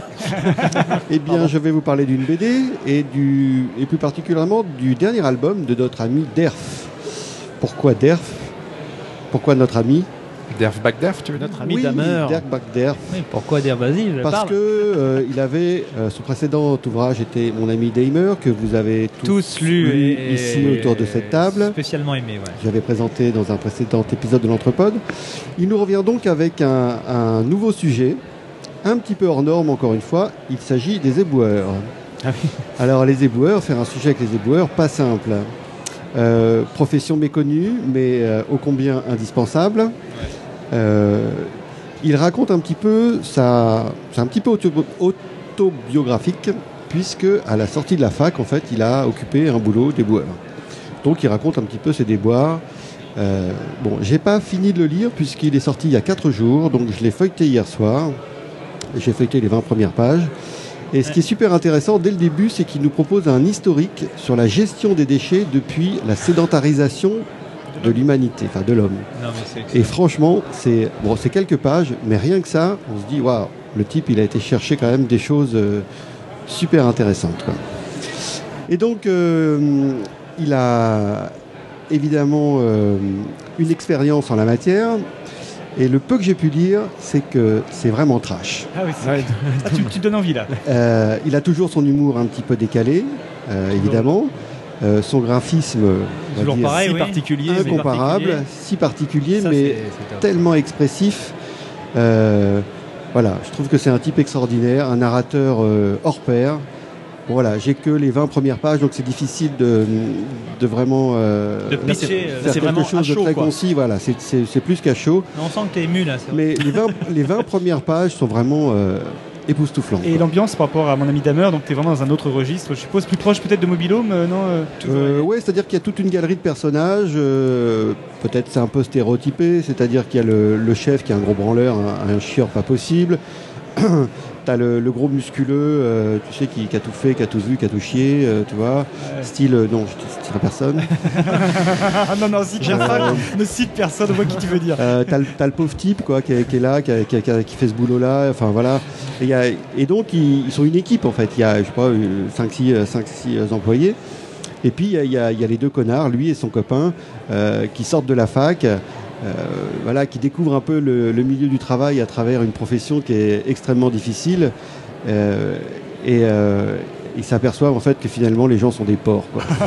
Ah ouais, ça- à mais- travers leurs déchets. Voilà, c'est que les 20 premières pages. Je... Dis-moi ce que tu jettes, je te dirai qui quoi. tu es. quoi. Exactement. Bah Exactement, écoute, voilà. en tout cas, ça donne envie parce que Ouais, c'est vrai que ces premiers. euh. Euh, on, a, on a beaucoup parlé de mon ami Demer, mais euh, on, on a un petit peu évoqué, je crois aussi, euh, punk rock et Mobilo, Et un petit peu, ouais, très, très bien. qui est vraiment, Vraiment extraordinaire excellent. aussi. Enfin, je trouve que comme tu dis, son trait, son sa, sa narration, l'ensemble des choses font Ouais. que finalement on, top. s'en- on fait abstraction du trait si particulier. On est complètement pris Ah, dans son. on est complètement habitué. Enfin, moi, ça y est, je... ça me choque plus du tout Oui. son, son graphisme. C'est euh, Ça m'a jamais choqué, moi. Non, c'est pas choquant, c'est non, mais c'est euh, une autre façon de faire. On a, non, c'est- vrai, c'est pas le bon mot. C'est pas choquant, c'est que c'est euh, au départ c'est un peu déroutant en fait son, Voilà. son graphisme. Mais finalement on s'y fait et je trouve qu'il se bonifie euh, au, au fil de ses albums quoi. Et voilà. sur Punk Rock et Mobilhome, euh, il y avait une bande euh, à écouter, une bande à télécharger sur Deezer. Sur euh, mon ami Damer, pareil. Est-ce que là, il a refait la même je chose ne crois pas. Je j'ai pas j'ai pas été jusqu'à la fin parce que s'il y a une bande, elle a été elle, Elle était au début, ouais. début, donc là il, a, il annonce rien. D'accord. Juste à la fin, il explique même le fonctionnement d'un camion poubelle avec la benne et tout. Enfin, ça a l'air euh, complètement. euh, Est-ce que ça t'a donné envie d'aller fouiller les, les poubelles d'un- voisin ouais, des voisins. Non, ça ça ça ça m'a fait. euh, j'ai eu une autre réaction, c'est-à-dire que quand je jette mes réaction. propres. une autre Ça le fait bander la réaction. dans les poubelles à ce moment-là. Putain. Putain, les mecs. euh, Putain, allez voir vos femmes, bordel. Non, bah j'ai marré, moi. Joli. Euh, je disais donc que euh, ça ça m'a fait réfléchir à, à la façon dont je. à, à ce que je jetais moi-même euh, dans mes poubelles. Ce que quelqu'un Et, imaginerait euh, s'il ouvrait son sac.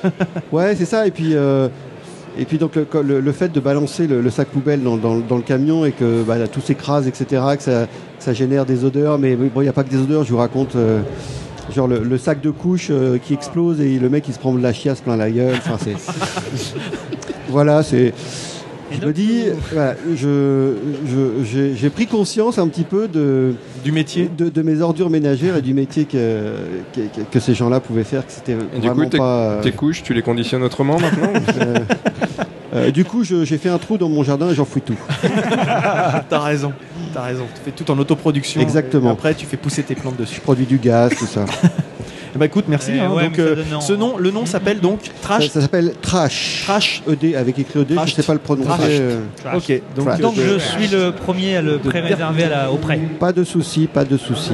Ok. Eh ben merci. Et j'espère que Normandie Bulle aura un jour euh, l'idée intelligente d'inviter ce type-là, mais bon, il, c'est question de coût, après, il faut juste qu'il il est loin, quoi. Il est loin. Quoi. Mais il- enfin, il est déjà venu à Rouen, donc il est pourquoi venu. pas. euh, Oui. D'ailleurs, euh, il est. Il y, a une- il y a un billet spécial sur oui. le site de l'Entrepode, puisque à fait. Derf, Dark Derf était venu au Grand Nulle part Oui. pour dédicacer. J'avais eu la chance de le rencontrer. euh, Oui, je me souviens. J'ai Moi la, de même. j'ai la dédicace. Tu l'avais vu aussi, Ah, effectivement. mon album est dédicacé.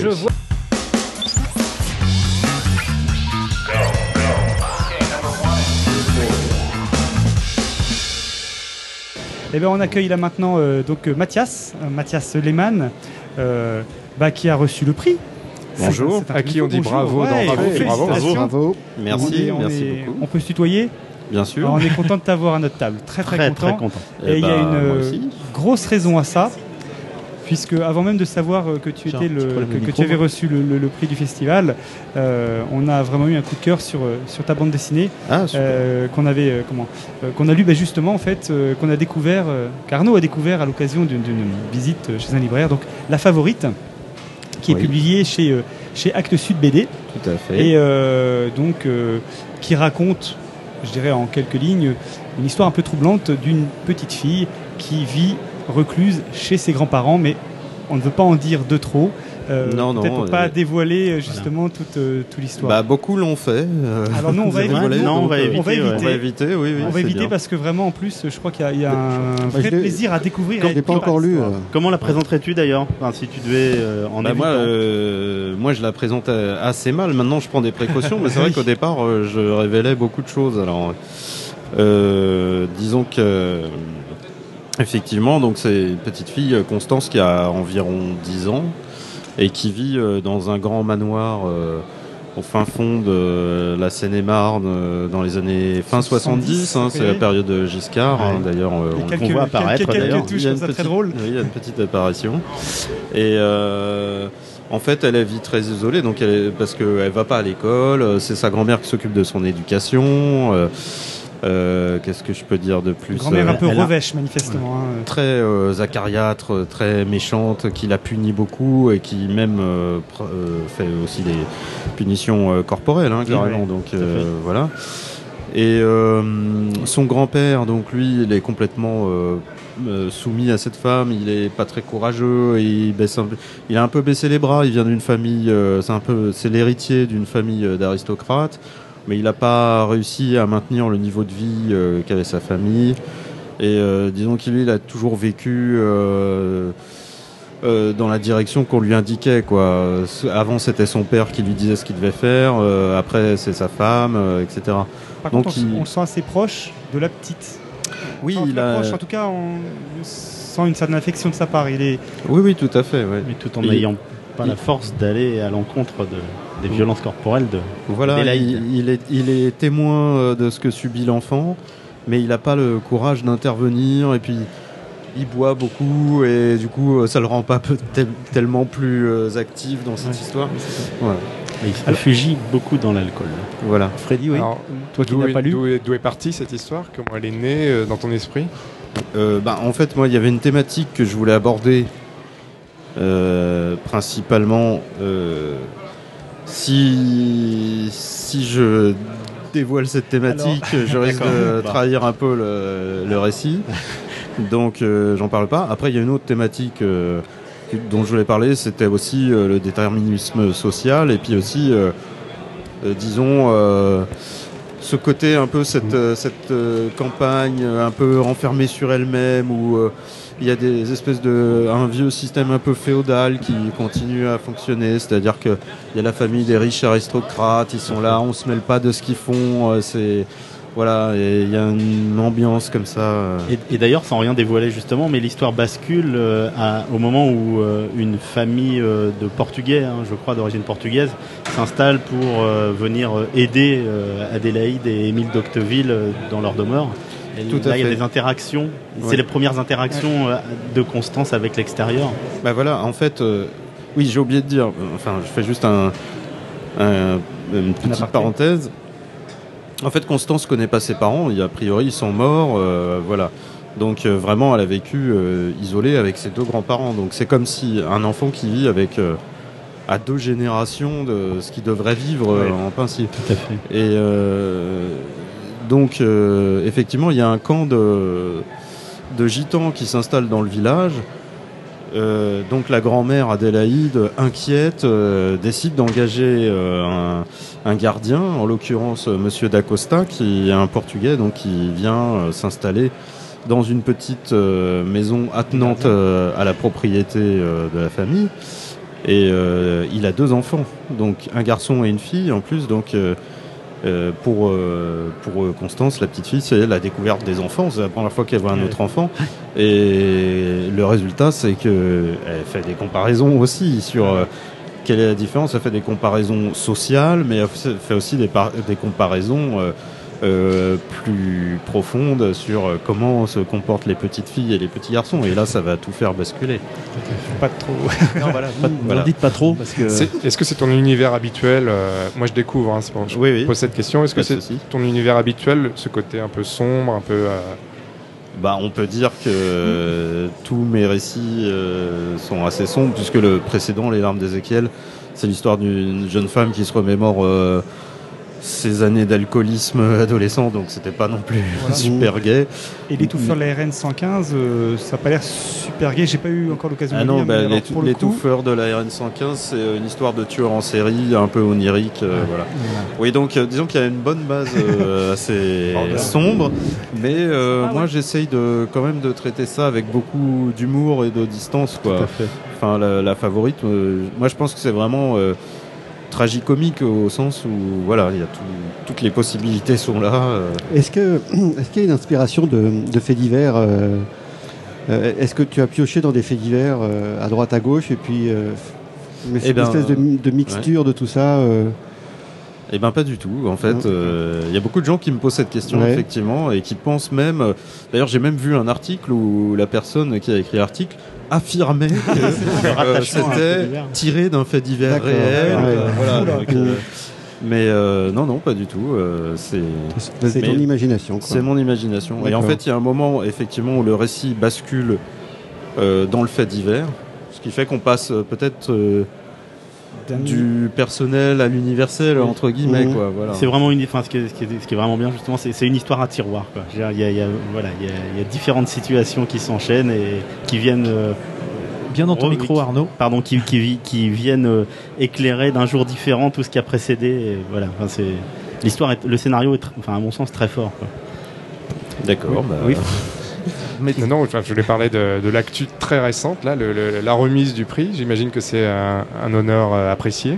Ah bah complètement, oui, ça me fait très plaisir. Et puis j'ai une euh, sculpture euh, de vache normande. euh, que je vais ramener. local. Oui. Ouais. Moi, je, je voudrais juste revenir, c'est sur ton, sur ton parcours en fait, puisque Oui. tu, tu es, euh, tu es auteur, c'est-à-dire à la fois euh, dessinateur, scénariste, et voilà comment, comment, euh, bah, comment tu es arrivé à ce métier, euh, à devenir comme à la fois comme, comme écrivain, mais enfin et également bah, du coup comme dessinateur. Et par quelles étapes tu es passé? Parce que j'ai cru comprendre que tu avais fait du fanzina dans les années 90. Voilà. ouais. Euh, que- puis tu avais développé aussi des techniques, différentes techniques, tu es assez spécialisé dans certaines techniques de. de, Ben, de- de- de- ouais, ouais. de- Notamment la, carte à gratter. Oui, euh, Est-ce euh, que tu peux nous en dire un peu plus sur, euh, sur, sur ça, sur ton parcours en Sur mon général? parcours, bah, euh, moi j'ai pas fait d'études, hein. j'ai postulé aux Beaux-Arts euh, quand j'avais 18 ans et ils n'ont pas voulu de moi. donc, Ah, les euh, vaches. d'accord. Non, mais non. voilà. De moi non plus. ah d'accord, bon bah on se serre la main alors. non, je plaisantais. hein. Ah bon. Bah, lui, il a raté sa vie par contre. en fait, il a été accepté nulle C'est un part. peu ça, que- nulle part. Sauf ici, désolé. Enfin, euh, moi aussi, moi j'ai vraiment présenté les Beaux-Arts et je t'ai refusé aussi. Ah d'accord. Moi, bon, c'est bah, pas une connerie. T'es hein. trop loin. Et alors donc euh, les beaux arts et du coup tu as tu as comment ça s'est passé euh, les- Comment ça s'est Euh, enchaîné? Mais en fait, euh, j'ai pas vraiment enchaîné. J'ai continué ce que je faisais avant parce que j'ai commencé à faire des fanzines à peu près à l'âge de 16 ans. Et moi, à l'époque, j'étais vraiment passionné par tout ce qui était la BD, le graphisme underground entre guillemets, donc vraiment les héritiers Crumb, des- tout ça, de Crumb, etc. Mais bon, là, je parle des trucs plus contemporains, quoi. C'est au milieu des années 90, euh, voilà, j'avais commencé à publier ces fanzines, et puis de fil en aiguille, je publiais des gens qui eux-mêmes publiaient des fanzines, donc ils me demandaient des trucs. Et il y avait vraiment un réseau international comme ça, euh, qui fonctionnait que par euh, courrier, hein, d'ailleurs, Ah oui, c'était Ouais, à avant l'époque. Internet. Tu- euh, Tu t'es basé sur où à l'époque, toi? Tu étais. moi, j'étais déjà euh, dans la région parisienne, hein, toujours. euh. Euh, et, hum, Et le saut, en fait, le grand saut, en fait. d'un- euh, bah, le grand saut, euh, non, non, je- moi j'ai l'impression d'avoir été dans une continuité tout le temps en fait. Il n'y a, rien, il n'y a pas une étape qui symbolise un, un passage. Bah peut-être euh, le premier bouquin chez Actes Sud parce que avant j'avais sorti des petits livres euh, à droite à gauche mais c'était des petits formats un peu format nouvelle tout ça alors que le livre chez Actes Sud là c'était un gros euh, vraiment c'est le gros passage à l'acte euh, du livre bon en plus il est assez mastoc il fait 240 pages euh, c'était entièrement en carte à gratter euh, le travail s'est étalé sur 8 ans donc euh, oui c'était Pardonne ma méconnaissance du sujet, mais la carte à gratter, ça consiste en quoi Qu'est-ce à dire Alors, euh, si, je, si je peux être très précis, la carte à gratter, donc c'est un morceau de carton qui est recouvert d'une surface de kaolin qui est donc une, euh, bah, un peu friable, quoi, un peu comme euh, euh, de la crème et en mieux, en plus solide. Et euh, donc cette surface est très lisse et dessus on applique euh, une encre noire.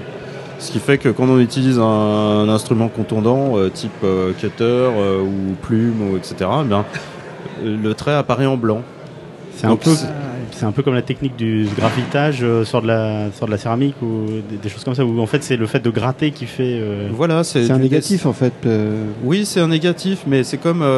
Enfin, moi, je le vois comme euh, éclairer une pièce sombre, quoi. C'est-à-dire que la lumière va apparaître à certains endroits. Donc, on fait apparaître la lumière en quelque sorte. D'accord. Mais c'est très proche euh, de la gravure, euh, Ouais. la gravure sur bois de boue, ce genre de choses. euh, voilà. D'accord. Et euh, juste, en- ah, j'ai un problème de micro. Ah, hop. Vas-y. Je sais pas si on, m'entend. on m'entendez on Euh, ça grésille un ouais, un petit peu. Bon. Euh, on évoquait tout à l'heure un petit peu les événements, euh, je dirais, annexes à, à ce seul week-end. Et il y a eu un BD concert cette semaine. Ah, mais moi, ça fait une semaine que je suis là. Donc, oui, euh, mais nous, bah, on est là juste là, mais effectivement, parle- est-ce que c'est quelque Oui, oui. chose qui était fait Donc, euh, le BD concert, donc avec, euh, si je dis pas de bêtises, euh, qui était à Mont-Saint-Aignan avec Alain Lomax, c'est ça? Euh, non, pas du tout. En fait, Alors, je me c'est- trompe alors. Bien, bravo. Justement. Non, non, non, attends, je, je précise. En fait. Alan Lomax, c'est le, le thème du D'accord, BD autant pour concert moi. Que je fais avec. euh, donc, Oh là là. Ah bah bonjour le sérieux. Ah, hein. bah, on va le garder celui-là.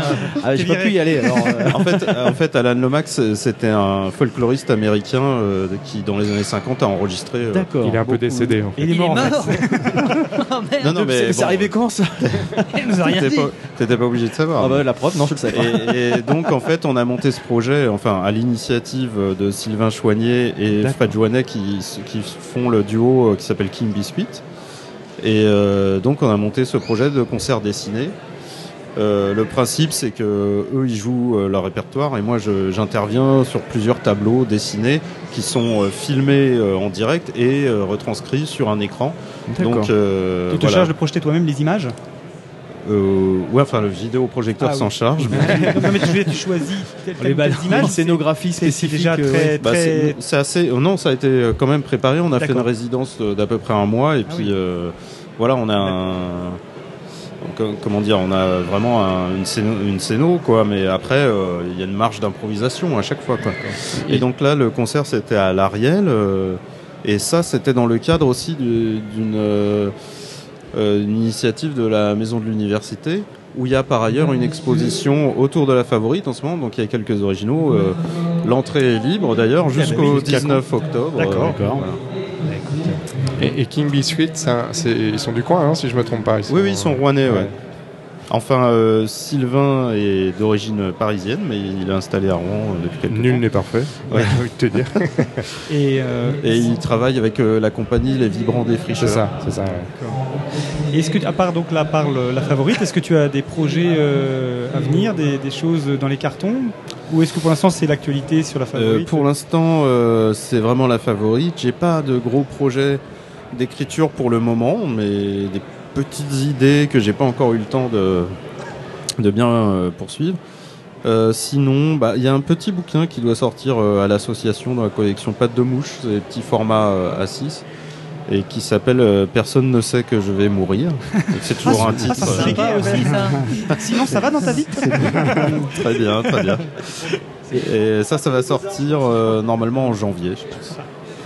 Le, le déclencheur pour une histoire comme la favorite, là, puisque c'est pas le fait divers, peut-être qu'il y a, finalement tu peux pas l'analyser, j'en sais rien, mais comment comment t'es venu l'idée euh, Est-ce qu'il y a quelque chose qui a pu déclencher Ah, Non, c'est peut-être que tu ne voulais pas Bah, raconter C'est ce tout que à je voulais pas raconter, Alors, mais je- en fait, à d'autres occasions, je l'ai raconté. Alors maintenant, je sais Bah, pas. euh, voilà. non, je pense- c'est dommage, je pense. euh, Laissons les, les, Voilà. autres- les- Ouais. nos auditeurs le découvrir parce que euh, en vraiment, tant que lecteur. plaisir la découverte. Si Oui, ça peut- oui, bien sûr. Moi, je suis pour hein, le pla- plaisir de la découverte. Si ça peut donner envie à, à Freddy, hein, il y Ah a oui, les tout à fait, aventures ouais. du, pour dire que c'est pas non plus que noir. Tu as les, Les enquêtes de Ludo. voilà les, les- les enquêtes de Ludo, hein, euh, inspiration du gadget, et Ouais. et puis euh, les enquêtes de l'inspecteur euh, détective du détective Max Pécasse. hein. Exactement, j'ai j'ai beaucoup aimé les références. hein.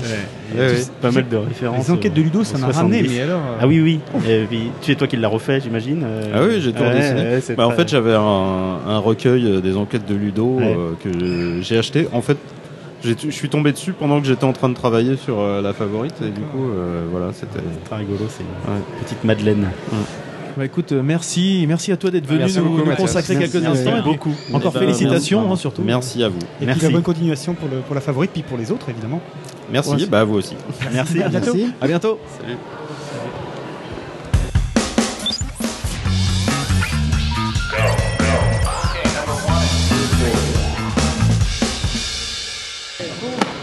Voilà comment se termine euh, l'entrepode à Normandibule. Donc nous, on a encore passé une, une bonne journée, on a eu plein de monde. Et puis, ben, il va nous rester à vous, à vous souhaiter euh, une bonne fin de journée. Nous, on va plier les Gaules. Puis on vous dit... euh, Alors, vous m'entendez là Oui, on t'entend bien. Oui, donc euh, et pour finir, je vois Steve Baker qui arrive pour un dernier passage. Salut, allez Non, c'était une super émission, hyper enrichissante, super intéressante. On espère euh, une session, Elle vous euh, plaira l'année une prochaine. session nouvelle l'année prochaine. Voilà. Et ben, on vous dit à bientôt. Bis, à bientôt. À plus. Salut. Bouge Allez. bien, bouge bien.